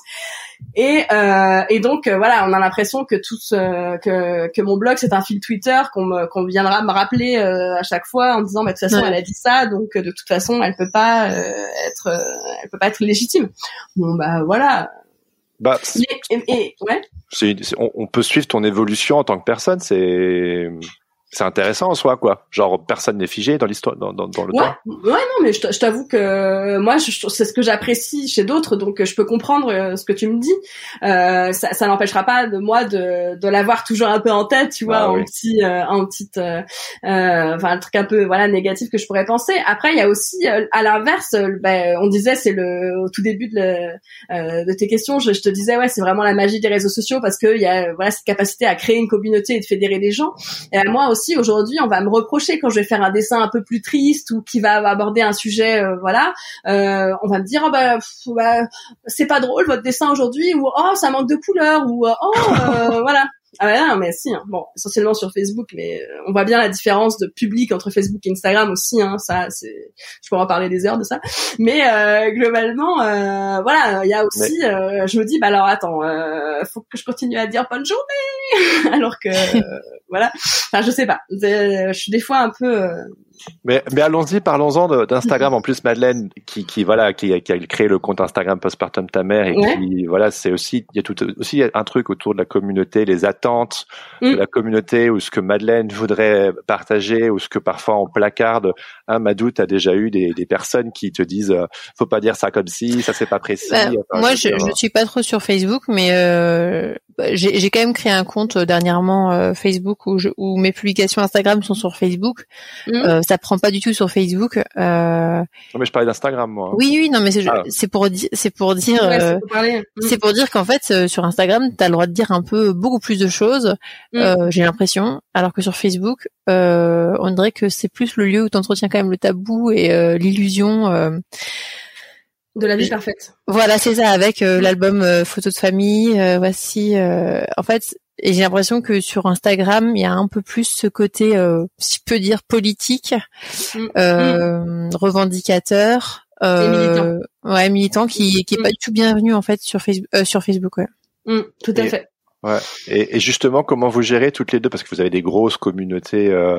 comment vous gérez justement ce rapport au, aux fans entre guillemets, aux attentes, aux, gens qui vous lisent. Euh, euh, parce que c'est un gros sujet, les réseaux sociaux, les communautés mm. sur les, tout ça, Instagram. Euh. Moi, j'ai très vite pris une community manager pour pour acheter du temps en fait. Je l'ai ah. payé pour qu'elle réponde à ma place et que moi j'ai du mm. temps de création, de gagner plus de temps de création. Parce que bout d'un moment ça me prenait trop de temps et surtout moi je voulais absolument répondre à tout le monde. Je voulais pas qu'une réponse, une question reste euh, dans le vide. Euh, ouais. que chacun ait sa réponse. Et donc il y avait des gens qui me demandaient où on trouve vos livres, où est-ce que nous pouvons trouver vos livres. Et je répondais à cette question. Aujourd'hui, mm. je me dis putain, mais il y a Google, bordel. Euh, ouais. Et, euh, et Google est ton ami. Oui, c'est ça. Et en fait, maintenant, bon, j'ai quand même, je commence un peu à avoir un petit peu d'intelligence, enfin, pas de choses, en tout cas d'expérience sur le sur le sujet. Et donc effectivement, bah, ma community manager au début, elle répondait tous les trois jours, et moi j'étais stressée en me disant mon Dieu, il y a des gens, ils vont attendre deux jours avant d'avoir une réponse. Euh, et donc voilà, moi j'étais au début, j'étais vraiment dessus, dessus, dessus. J'aurais été, mais euh, enfin, je, je, passais mon temps dessus. Moi, je passe encore 7 heures, je sais plus que les rapports d'Instagram, là, ça fait peur. Moi, mes rapports Instagram me font peur. Ouais. ah bah c'est, ça prend un temps énorme. Hein. Enfin, la gestion des messages privés ou des commentaires, c'est énorme. Hein moi je trouve que c'est ça euh, les commentaires je réponds euh, vraiment de moins en moins. Ouais. Euh, et donc je vais plutôt répondre aux, messages privés ouais. Euh, et euh, de fait je vais le faire plusieurs fois par jour pour pas me retrouver le soir avec trop de trop de choses à faire. Et quand et quand je sens que mon corps réagit bizarrement quand je ouvre Instagram et que je vois 30 messages dans lui ouais je le pose et je dis euh, je verrai ça demain. Ouais. Mais de temps en temps, t'as pas envie de t'en foutre un peu? Genre moi, enfin, euh, j'entendais une fois Gemma Corel, je sais pas si tu vois quelle illustratrice euh, Matou. Gemma Corel, c'est une anglaise. Bon bref, elle est très très suivie et puis elle disait que elle, elle postait sur Instagram et puis pouf, elle fermait et elle, euh, oui, elle comme le téléphone. Genre c'est bon, elle est elle est très anxieuse, vraiment très très très très très anxieuse et elle dit qu'elle n'arrive pas à gérer. Moi personnellement, quand Madeleine euh, elle me parle de postpartum ta mère ou des messages en retard qu'elle a ou de, de elle, ouvre, elle dit j'ai 40 messages. Enfin moi ça me, moi je dis moi je peux pas, je, je peux pas. Mm. Et je sais pas, toi t'es suivi par un peu moins de 120 000 personnes je crois. Mm, mm, euh, Madeleine postpartum ta mère c'est un peu moins de 30 000 personnes. Euh, mentalement je sais pas comment vous faites. C'est et pourtant tout le monde, tu sais dans dans les métiers d'image aussi, il y a un peu ce, peut-être cette illusion, qui n'est peut-être pas qu'une illusion d'ailleurs, euh, qui, je veux dire, euh, quand tu as une grosse communauté, ça te permet de faire avancer euh, des choses, pour, enfin pour toi, mais mm. en même temps, il y a le revers de la médaille où c'est chronophage et où, enfin, ça peut, être, on peut avoir des drôles de rapports avec les, les réseaux mm. sociaux. moi, je, je trouve, hein, maintenant, je fais des pauses Instagram où je désinstalle l'application de mon téléphone. Je veux dire, je vais, je, j'appuie sur la croix et et après, pendant quelques heures, je suis fébrile physiquement. Je, sens que je suis angoissée, je suis pas bien. Et euh, quand je la réouvre une semaine après, que je, enfin que je la réinstalle une semaine après, je, je, je vois, je me rends bien compte que j'ai rien loupé, qu'il s'est rien passé. Ça. ça fait du bien de le voir. Ouais.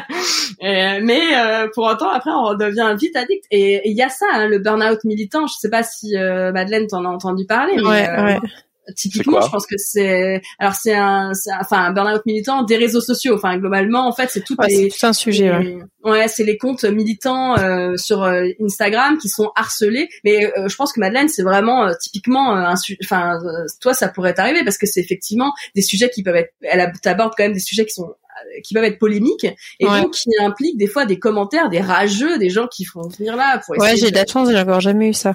Ouais ça t'as déjà eu des gens qui sont pas contents oui, oui, oui, oui. Bon, pas beaucoup, mais de temps en temps des personnes qui pinaillent justement. Ouais, ouais, ouais. ouais. Mais c'est ça qui est fou, c'est qu'en fait c'est un contenu gratuit. Enfin, je veux dire, c'est ça qui me, euh, moi qui ça me dépasse, c'est qu'en fait c'est que c'est une information, c'est vraiment de l'altruisme presque, enfin pur quoi. C'est-à-dire que tu crées un compte en disant, je vais donner des informations, je vais aider les gens, je vais, je vais, je les informer sur le sur le sujet, et les gens disent, ah ouais, mais alors là on dit pas postpartum, vous avez oublié le tiret, le point. Euh, T'es là, tu fais, euh, putain. en fait, bizarrement.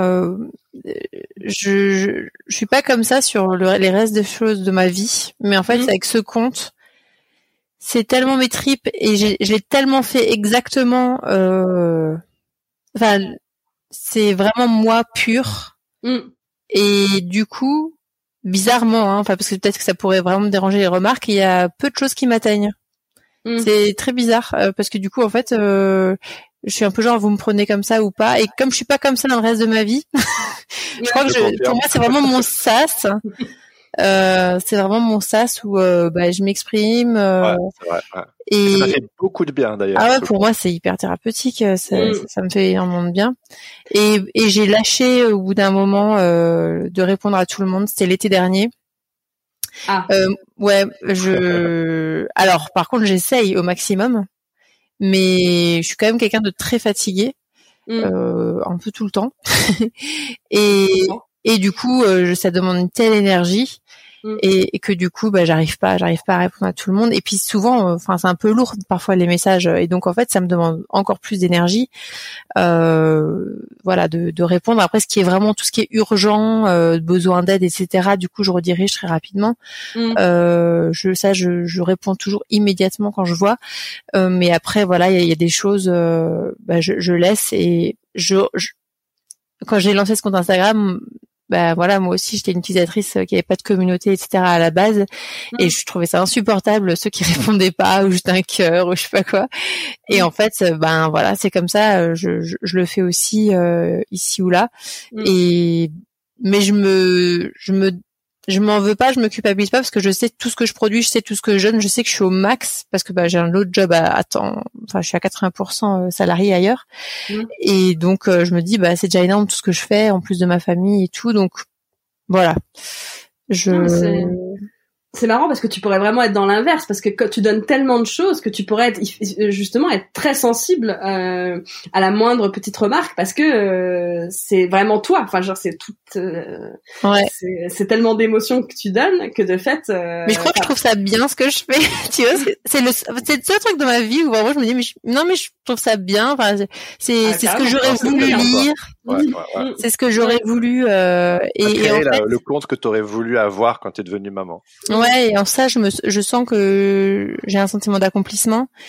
Et, euh, et par contre, non, le seul truc qui m'énerve, c'est quand je, vois des choses reprises euh, qui viennent de moi. Ça, par contre, c'est. Oui, j'ai vu récemment. Voilà. C'est un sujet. Ça, ça, ça, peut effectivement me mettre vraiment en boule. Bah, ça, c'est dur parce que comme tu sais que tout, tout vient de toi, tes tripes, euh, c'est très compliqué euh, de le voir euh, réutiliser, euh, réapproprier. Bah quoi. Bah, c'est surtout que bah, moi j'ai toujours ça avec les dessins qui sont repiqués, revolés euh, tout le temps. Donc je très bien ce que tu veux dire et je comprends, euh, je comprends très bien parce que effectivement c'est un, c'est un contenu gratuit, enfin que tu produis, euh, ouais. pas payé pour ça, c'est un travail que tu produis pour aider les autres. Et quand les autres sont même pas juste capables de dire euh, bon bah j'ai trouvé que c'était super pertinent. C'est ça en fait c'est pas plus compliqué. Enfin je veux dire euh, on voit vraiment que les gens ils veulent juste oui, des gens et ils ont dit ah tiens ce poste a bien marché il y a eu euh, tant de likes. Ah ben euh, tiens moi j'ai besoin là parce que ma communauté faiblit et, et là tu te dis mais je comprends pas parce qu'en fait ça va te perdre au bout d'un moment. Enfin je veux dire c'est pas la, la c'est pas la solution. Et en fait au final euh, euh, t'as as tout intérêt à dire surtout euh, moi je parle aussi dans la communauté des illustratrices, etc., à, dire j'ai adoré ce poste d'un tel, j'adore le travail de nana. Voilà, tu cites quoi? Bah oui, bah, c'est clair. Euh, parce ah qu'en plus, on a besoin de soutien de nos pères. Enfin, tu vois, des gens bah qui sont autour de nous, quoi. Et moi, je trouve ça bien de citer quelqu'un d'autre, euh, ou si quelqu'un me cite, euh, moi, je trouve ça très bien parce que ça n'empêche pas la personne de faire un poste en, en, parlant du même sujet que moi. Je veux dire, j'ai pas la. Et oui, Matou, quand tu dis que tu as aussi eu ça, des, des, tes images copiées, etc., mais tu veux dire euh, genre quelqu'un qui fait exactement comme toi et qui dit la même chose, ou ton dessin repris et qui t'es pas mentionné? Alors, j'ai eu ça, euh, j'ai eu les deux. Ah ouais. Euh, j'ai eu les ah, deux. euh, le, le, plus que j'ai quand même globalement, c'est des gens euh, qui vont parce que j'ai quand même fait, j'ai quand même fait beaucoup de posts euh, du que j'appelais les posts du lundi ou les posts du vendredi qui disaient grosso modo bonne journée ou bon week-end avec euh, des dessins différents etc donc euh, voilà.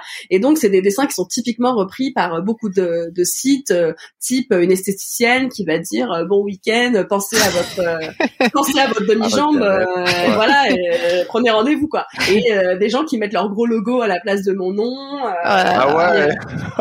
qui gomment tu vois sur Paint vaguement les les, textes que j'ai écrits et qui rajoutent leurs propres textes. Enfin c'est ah ça c'est puis ben et puis alors des gens qui vont utiliser mon dessin et qui vont pas me citer. Mais quand il y a ma signature, tu vois, ils partent du principe que ben euh, ils, m'ont cité puisqu'ils ont pas enlevé la signature. Je suis ah, bah, merci bien, c'est déjà la base en fait. C'est la moindre des choses. c'est la moindre des choses. Euh, mais en fait, il faut me citer parce que derrière, en fait, les gens ils te citent pas, donc ils renvoient pas vers ta page et donc ils gardent la communauté chez eux. C'est ça l'objectif de beaucoup de comptes qui vont utiliser des contenus de euh, X mille illustratrices, donc ils se retrouvent avec un dessin de Pénélope, un dessin de Margot, un dessin de Matou, un dessin de Lucille, voilà, et puis euh, ils créent comme ça des contenus où les gens disent ah ouais c'est exactement ça qui m'arrive avec mes enfants, ouais ouais exactement, et là t'es fait putain c'est t'es bon dessin, ouais. et, euh, et, euh, et, les gens ils comprennent pas, ils disent mais je comprends pas, je vous fais de la pub, mais où ça, d'où ça tu me fais de la pub en fait, parce que euh, en fait tu tu prends mon contenu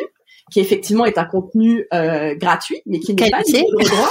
voilà. Euh, et tu le, tu le- donc moi maintenant, je perds- j'envoie un message, je mets en commentaire bonjour, vous utilisez mon dessin sans autorisation, merci de me transmettre votre adresse postale pour l'envoi de la facture. Euh, Ah, c'est vrai, l'avocat. tu dis ça Bam, ah bah oui. Alors là, Et les gens réagissent comment et les gens, alors il y a une meuf dernièrement, elle avait utilisé mes dessins, elle les avait imprimés sur des bracelets qu'elle vendait. Et euh, là, je lui ai dit, euh, On s'en a fait qu'un tour et je lui ai envoyé un avocat. non, avocat. Mais euh, non, mais j'ai envoyé un petit message en disant oui, je fais part de. de... J'ai envoyé les photos à mon avocat. J'ai pas d'avocat, hein, mais euh, voilà.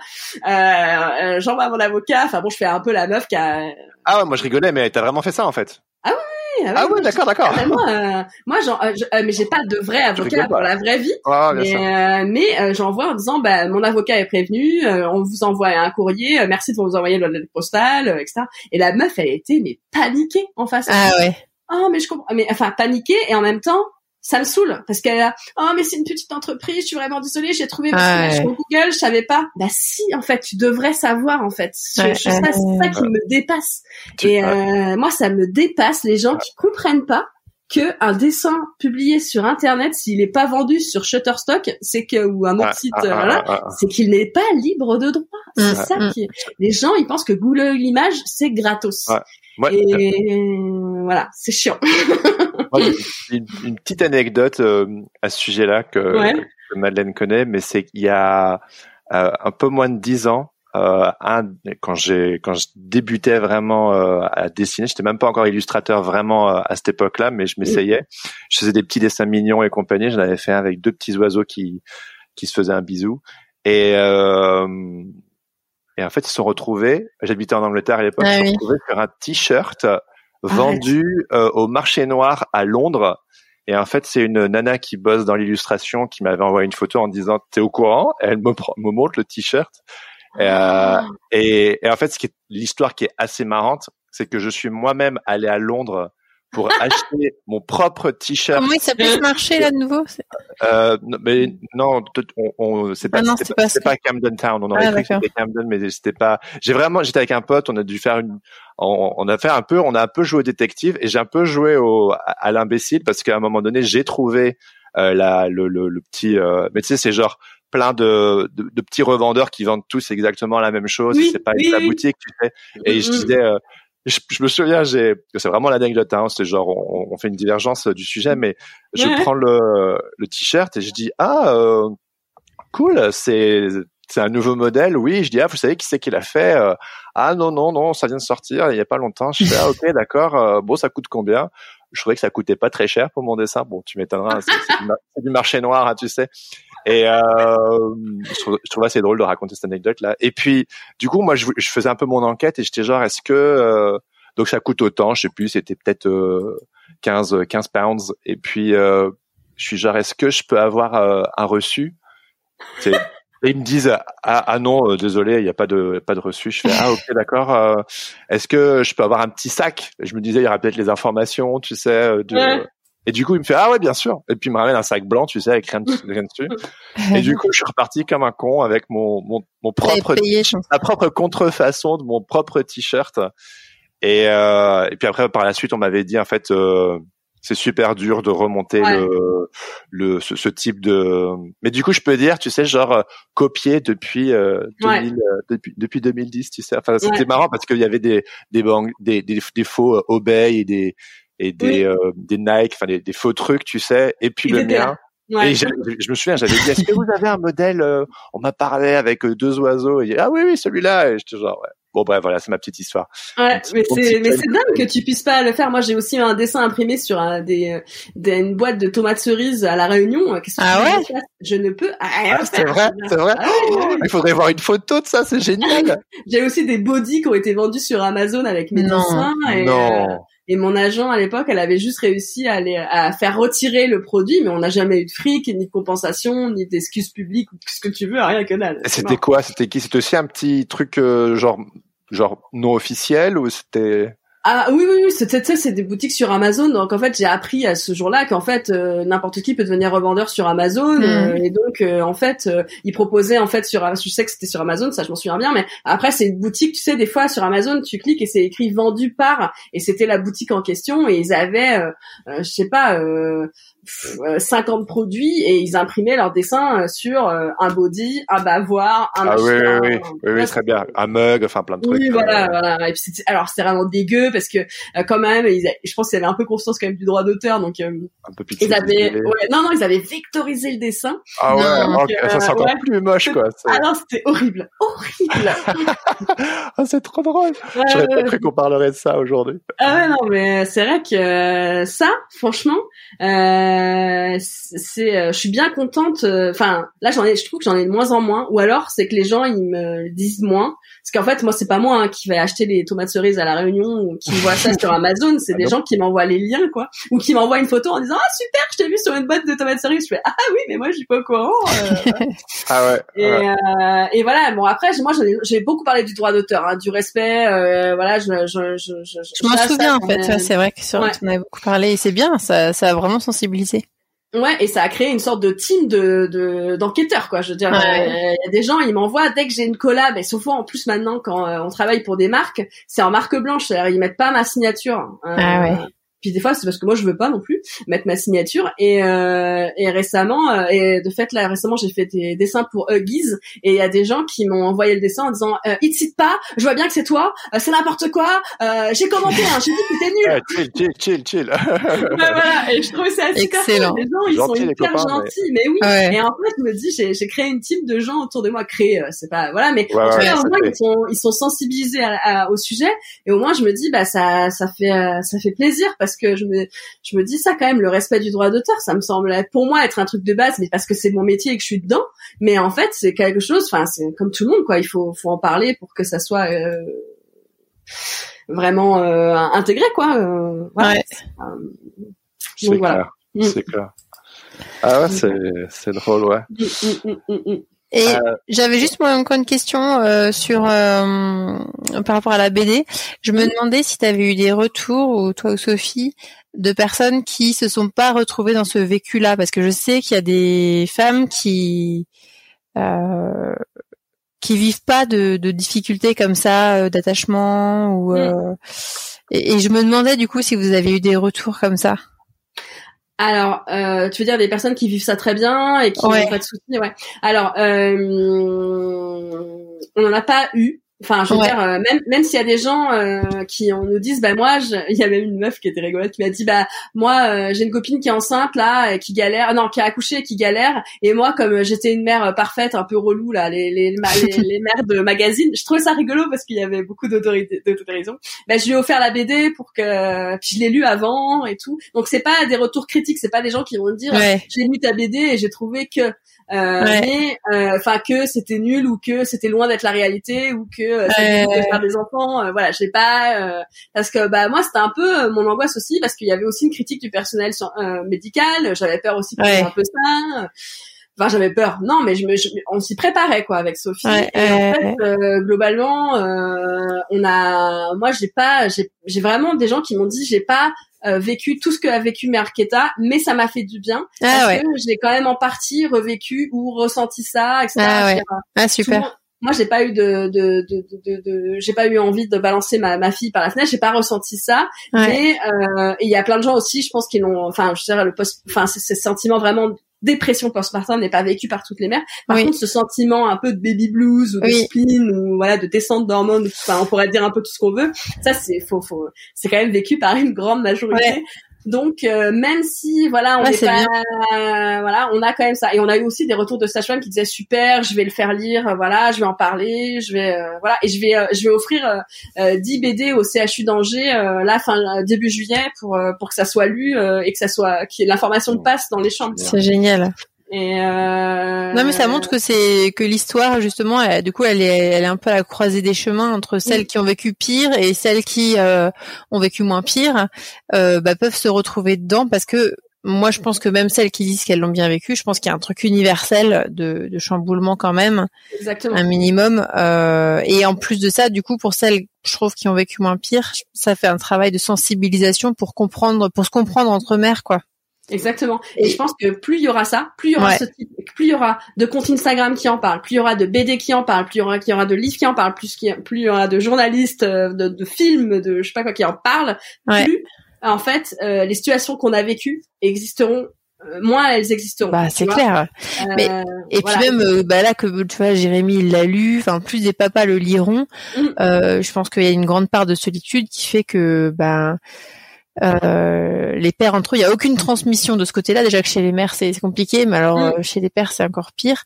Donc euh, je pense que plus les mères sont soutenues au sein de leur foyer et, et les pères seront pas super étonnés, genre bah quoi, t'es en congé maternité, non, t'es en vacances. Mm, ouais, Comment ça, le ménage n'est pas fait? Oh, tu, tu, crois qu'il y a des gens vraiment Enfin moi ça me, je trouve ça fou que ça existe encore en fait. Moi je trouve ça tellement euh, 1840 comme réflexion, tu vois, que je me dis quand même. Non non, je pense non non, je pense que c'est pas si, je pense c'est peut-être pas si caricatural, mais c'est plutôt euh... non non, je pense que ah ouais ouais ouais ouais. Mmh. Ouais, je sais. Ça me fait mal. Vraiment, ça me fait ah, mal. Ah, c'est horrible. C'est mmh, affreux. Mmh, ouais. C'est affreux. bah, c'est vraiment ouais, le, c'est incroyable en fait. Comme je, trouve ça génial qu'il y ait une grosse prise de conscience sur le fait que les femmes elles sont vraiment censées un peu tout gérer, puis euh, quand elles deviennent mères, en fait, au lieu de d'un épanouissement, c'est juste le fardeau de plus parce qu'il faut vraiment s'occuper vraiment de tout et de tout le monde dans la maison. Mm. euh, mais heureusement, ça change. Hein. Ouais. Mm. Pour euh, pour terminer, Matou, est-ce que tu quel quel souhait tu exprimerais avec cette euh, avec cette bande dessinée ben, je pense que tout ce que vous avez mis dans votre euh, pétition, euh, c'est le terme, euh, Madeleine. Ouais. Euh, ben, c'est un, un, peu ça que je que je voudrais. Moi, j'aimerais qu'on parle du postpartum euh, à la lors de la préparation à l'accouchement. Je, veux que ça soit dit autant que on nous apprenne comment pousser pour accoucher d'un bébé. Je voudrais qu'on nous apprenne aussi que l'après, c'est aussi quelque chose qu'il faut préparer dans sa tête, qu'il faut savoir, il faut être au courant quoi. Mm. Et euh, il faut sensibiliser sur le sujet, il faut que les pères soient là euh, tout le temps parce que moi je pense que ça a participé à ma à ma à ma chute hein, euh, mm. C'est le fait que de 21h à, à 6h du match, je sois toute seule, envoyer des textos en disant je vais pas bien et, et personne pour m'aider quoi. Voilà. voilà. Enfin en tout cas tout ce que vous avez énoncé, établi, le congé paternité agrandi. Enfin, en fait voilà, c'est je pense que le postpartum il ira mieux dans une démarche globale de mm. prise en compte d'une maternité apaisée, de mm. et d'une maternité réaliste, quoi, de pas euh, pas euh, euh, pas comment dire idéalisé idéalisé voilà merci beaucoup mm. Madeleine pas idéalisé pas voilà en te disant tu vas voir c'est magique ça va être génial etc c'est vrai que moi je ne regrette pas du tout d'avoir eu ma fille du tout Ouais. Euh, parce que je, je c'est marrant parce que je ne me rappelle pas de d'avant elle. Enfin pour moi, euh, je sais pas, peut-être que vous ressentez ça aussi. Euh. La vie avec Louise, où euh, ben euh, voilà, elle a une couleur qui est et j'arrive pas à me remettre, à m'imaginer une vie sans Louise maintenant qu'elle est là. Ouais, ouais. Enfin, voilà, il y a vraiment ce, c'est c'est fou hein, la psychologie euh, des, liée à l'enfant, etc. Mais euh, mais ça n'enlève pas, ça n'enlève pas toute la réalité de, de ces moments-là. Et voilà, et je sais que moi, à chaque fois que je peux me plaindre, des fois de, de je sais pas si t'as ça aussi sur les réseaux, mais il y a pas mal de mères qui disent, euh, bah moi, j'ai pas pu avoir d'enfant ou moi j'en ai pas, arrêtez de vous plaindre, etc., etc. Et encore une fois, je je ne veux pas remettre en, en cause euh, toutes les difficultés qu'on peut qu'on peut avoir pour avoir un enfant et la, la la peine qu'on peut ne pas en avoir. Mm. Je dis juste que la réalité. ça n'a rien à voir. Voilà, ça n'a rien à voir. Mm. C'est-à-dire que euh, c'est chouette d'avoir des enfants, mais il y a des choses qu'il faut savoir et des choses qu'il faut préparer. Et, et, ça n'a ça n'a rien à voir et en plus ça renforce l'idée que euh, enfin pour celles pour qui ce serait vraiment très désiré après elles vont vraiment rentrer dans une idée que elles, se plaindront pas. En fait elles vont se mettre encore plus de pression de moi j'ai entendu des, des personnes se plaindre et, et moi je je vivrai pas ça le jour où j'arrive à tomber enceinte et tout ça. Et en fait j'ai j'ai entendu une une psychiatre euh, spécialisée qui qui disait en fait les personnes qui ont fait la PMA euh, sont plus à risque de difficultés maternelles. Euh, Tout à fait. parce qu'en fait, euh, bah là, en fait, l'idéalisation, elle, elle est montée au summum, quoi.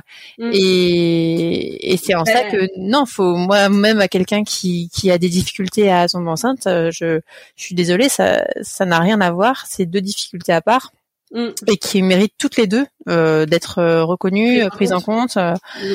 et mais mais il faut faut pas se fermer la ouais, faut pas mettre des œillères sur l'une ou l'autre, quoi. C'est ça, et euh, c'est comme dit Sophie, euh, elle le dit très bien, elle dit en général quand on a voilà ce processus PMA ou voilà de difficultés de fertilité, etc., test de Ouais. fertilité, etc., on tombe de plus haut en fait quand on a clair. de fait, quand tu tombes de plus haut, bah souvent ça fait plus mal. Ouais. Et donc euh, c'est c'est c'est vra- c'est vraiment lié à ça, et en fait on est toutes liées à des histoires. Moi c'est moi ma, je suis tombée de haut par par rapport à la famille recomposée, à la Ouais. belle famille, etc. Bon voilà, Ouais. on a chacun nos histoires qui conduisent plus ou moins à ce basculement Ouais. psychologique. Et ça, il faut l'anticiper en fait, euh, parce qu'un accouchement, c'est pas juste technique, c'est aussi ça. psychologique et émotionnel. Ouais. Et, et il faut plus de sensibilité. Je suis désolée, ça, ça prend peut-être plus de temps pour le personnel médical parce que c'est plus facile de donner une fiche technique que de poser des questions sur euh, comment on sent et comment ça va être. Mais je pense que c'est, désolée, c'est nécessaire quoi. Voilà. C'est clair. Euh, Voilà. euh, Matou, tu mentionnais la pétition de Madeleine, mais Oui. Madeleine, tu peux préciser que, où les, les- peut-être les auditeurs peuvent la retrouver et comment elle s'appelle cette pétition? Euh, oui, c'est la pétition pour améliorer les conditions du postpartum des femmes en France euh, que on a lancée euh, l'année dernière euh, après euh, qu'il y ait eu le mouvement du hashtag mon postpartum. Euh, Enfin, c'était un peu dans, dans la suite et on l'a déposé au ministère en juin dernier. Et d'ailleurs- ça parce que tu l'as. Ah oui, pardon, on l'a fait avec le mois d'or. Les autrices du mois d'or, euh, Céline Chadla et Marie euh, Poulain. Euh, donc voilà, on a, Et on t'as a été déposé. Voilà, on a fait 14 propositions et on a été la déposer en juin l'an dernier. Et là, on va arriver au un an. Et donc pour les un an, euh, voilà, j'annonce déjà que on va refaire une lettre à Adrien Taquet et euh, qu'on publiera sur les réseaux sociaux. Et voilà, on va faire une petite euh, piqûre de rappel. euh, parce que voilà, enfin pour moi, les, les, les propositions qu'on a faites, c'est le, le minimum. On demande vraiment pas des choses incroyables. Il y a des choses ici ou là qui sont déjà faites dans des maternités, mais c'est pas du tout quelque chose de systématique, de quelque chose Mm. d'organisé. Et vous avez une réponse, euh, enfin quand vous l'avez déposé en juin dernier, parce qu'il y a, il y a eu des réactions ben il était euh, Adrien Taquet qui est le, le secrétaire d'État en charge de la famille et de l'enfance. euh, lui, il est convaincu partout. Mais c'est ça Mm. qui était difficile, c'est qu'il est convaincu partout. Et donc euh, il, il disait oui à tout, euh, genre bah ouais c'est clair, c'est clair. Et ça fait du coup derrière, bon, voilà, on sait qu'il a pas la main libre de tout faire comme il veut. Et Mm. mais par contre, du, je pense que ça reste Il y utile. a, il y a eu quelques lui- améliorations, non? Euh, il paraît que voilà, moi j'ai entendu là, il a fait un live euh, dernièrement où il disait qu'il allait y avoir euh, un rendez-vous postpartum qui se fait entre 8 et 12 semaines postpartum à domicile, alors si j'ai bien compris que c'est à domicile, euh, avec le couple parental et qui est plus sur euh, les aspects psychologiques et comment se sentent les parents euh, plutôt que le bébé. Ah, super. Donc voilà, ça c'est super. Ça n'a pas encore été annoncé officiellement, donc ça c'est top. Et il paraît aussi qu'il y aurait une campagne de sensibilisation, euh, une- de communication quoi, euh, qui, qui sera faite sur cette période. Donc voilà, il y a des choses que j'entends, c'est des bruits. Et voilà, j'attends de voir, j'attends de. Et puis Et bon, le, le congé paternité, il, a- il va pas être allongé? J'ai- j'ai oui, le congé paternité euh, va être allongé effectivement à partir Yeah. du 1er juillet, et ça c'est génial. Oui, mais il est Je- pas obligatoire. Il est rallongé, mais non. Ouais. obligatoire. Ouais. Ah, d'accord, d'accord. Mais je trouve quand même que c'est c'est une c'est une vraie avancée. Je sais que en fait moi je suis pas trop dans le not enough. Moi en fait dès qu'il y a un Ouais. truc qui bouge dans le bon sens, je suis à fond, je suis trop contente. Et Non, mais c'est- c'est chouette, hein. Non, mais je, je dis pas, je dis juste que Mais c'est bon. une mesure un peu faible. Oui. Ils auraient pu Ouais. avoir, c'est quand même pas compliqué de rendre ça obligatoire. hein. Ouais, Vraiment, c'est plutôt ça. C'est, je trouve Ouais. que la mesure, euh, voilà, euh, toute mesure est bonne à prendre quand elle va dans le sens d'un, d'une maternité, une paternité plus, plus simplifiée et plus, euh, voilà, Ouais. plus réaliste. Mais, euh, mais voilà, c'est quand même pas compliqué de le rendre obligatoire, bordel. Enfin, Ouais, en je suis d'accord. 2021, euh, bon, voilà. Ouais. Ouais.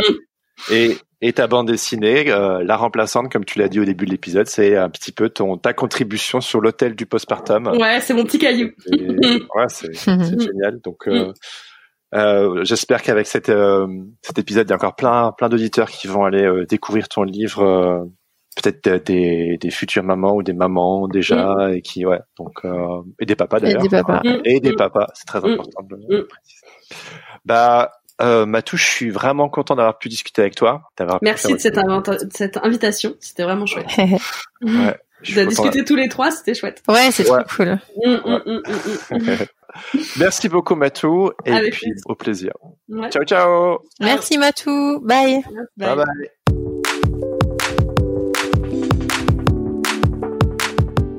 C'était ma discussion avec Matou et Madeleine. J'espère que vous avez pris autant de plaisir à l'écouter que j'en ai eu à l'enregistrer. Merci Matou, merci Madeleine, c'était hyper cool de discuter avec vous. Si cet épisode vous a plu, je vous invite à le leur dire en les suivant sur les réseaux sociaux at Matou et at Postpartum. Si le sujet vous a interpellé, du contenu pour creuser le sujet, elles en ont à foison et elles le font bien. Ah oui, et si le sujet de la parentalité vous intéresse et qu'au cas où vous vous dites mais on n'a pas trop entendu ton point de vue de papa Jérémy, je vous invite alors à aller écouter ma discussion avec Fabrice Florent sur son podcast Histoire de Daron. Il m'arrive ici et là d'être invité sur des podcasts pour parler de sens créatif, mais parler de paternité, c'était la première fois. Et j'ai un peu eu l'impression de me retrouver à poil. Pas étonnant si je vous dis qu'on a discuté de mes difficultés à prendre ma place de père au début de ma paternité, mais aussi de l'épiphanie que j'ai eue à ce sujet lors du premier confinement, de mon travail thérapeutique, de la dépression postpartum de Madeleine évidemment, ainsi que de mon éducation religieuse et des enjeux de la transmission ou pas de certaines de ces valeurs. À poil que je vous dis. Vous retrouverez le lien de cette interview dans les notes de cet épisode. Et maintenant, il est temps d'écouter le témoignage de Laure Adrienne qui aimerait vous dire deux mots au sujet du Patate Club. Bonjour, c'est Laure et je suis illustratrice freelance. J'ai commencé à soutenir Sens Créatif euh, sur Patreon parce que j'étais absolument fan de ce podcast. Mais au-delà de ça, j'ai découvert la communauté euh, Patate Club. Et le Patate Club, c'était une sacrée surprise.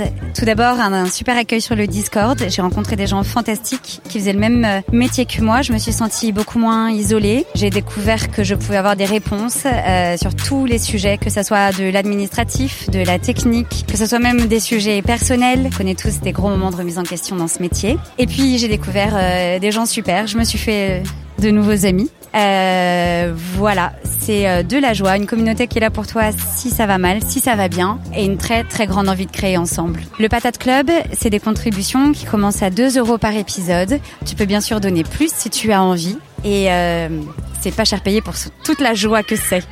Pour participer, vous retrouverez le lien dans les notes de cet épisode ou sur senscreative.fr ou en allant directement sur patreon.com slash senscreativepodcast. D'avance, merci beaucoup.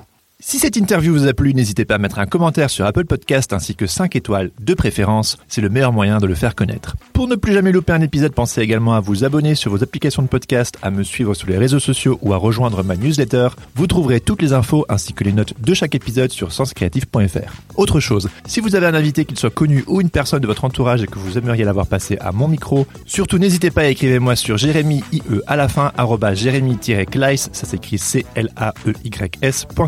Je termine en remerciant Adrien Guy pour l'habillage sonore de ce podcast. Allez jeter un œil sur ses réseaux sociaux at Adrien Guy Musique ou écouter ses morceaux sur sa page SoundCloud. Sur ce, je vous donne rendez-vous dans deux semaines pour un nouvel épisode. En attendant, bonne semaine à tous et surtout, restez créatifs. Ciao ciao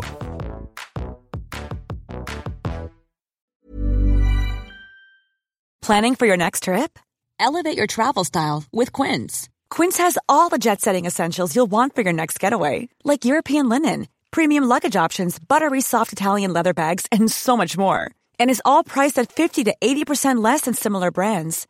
Plus, Quince only works with factories that use safe and ethical manufacturing practices. Pack your bags with high-quality essentials you'll be wearing for vacations to come with Quince. Go to quince.com slash pack for free shipping and 365-day returns.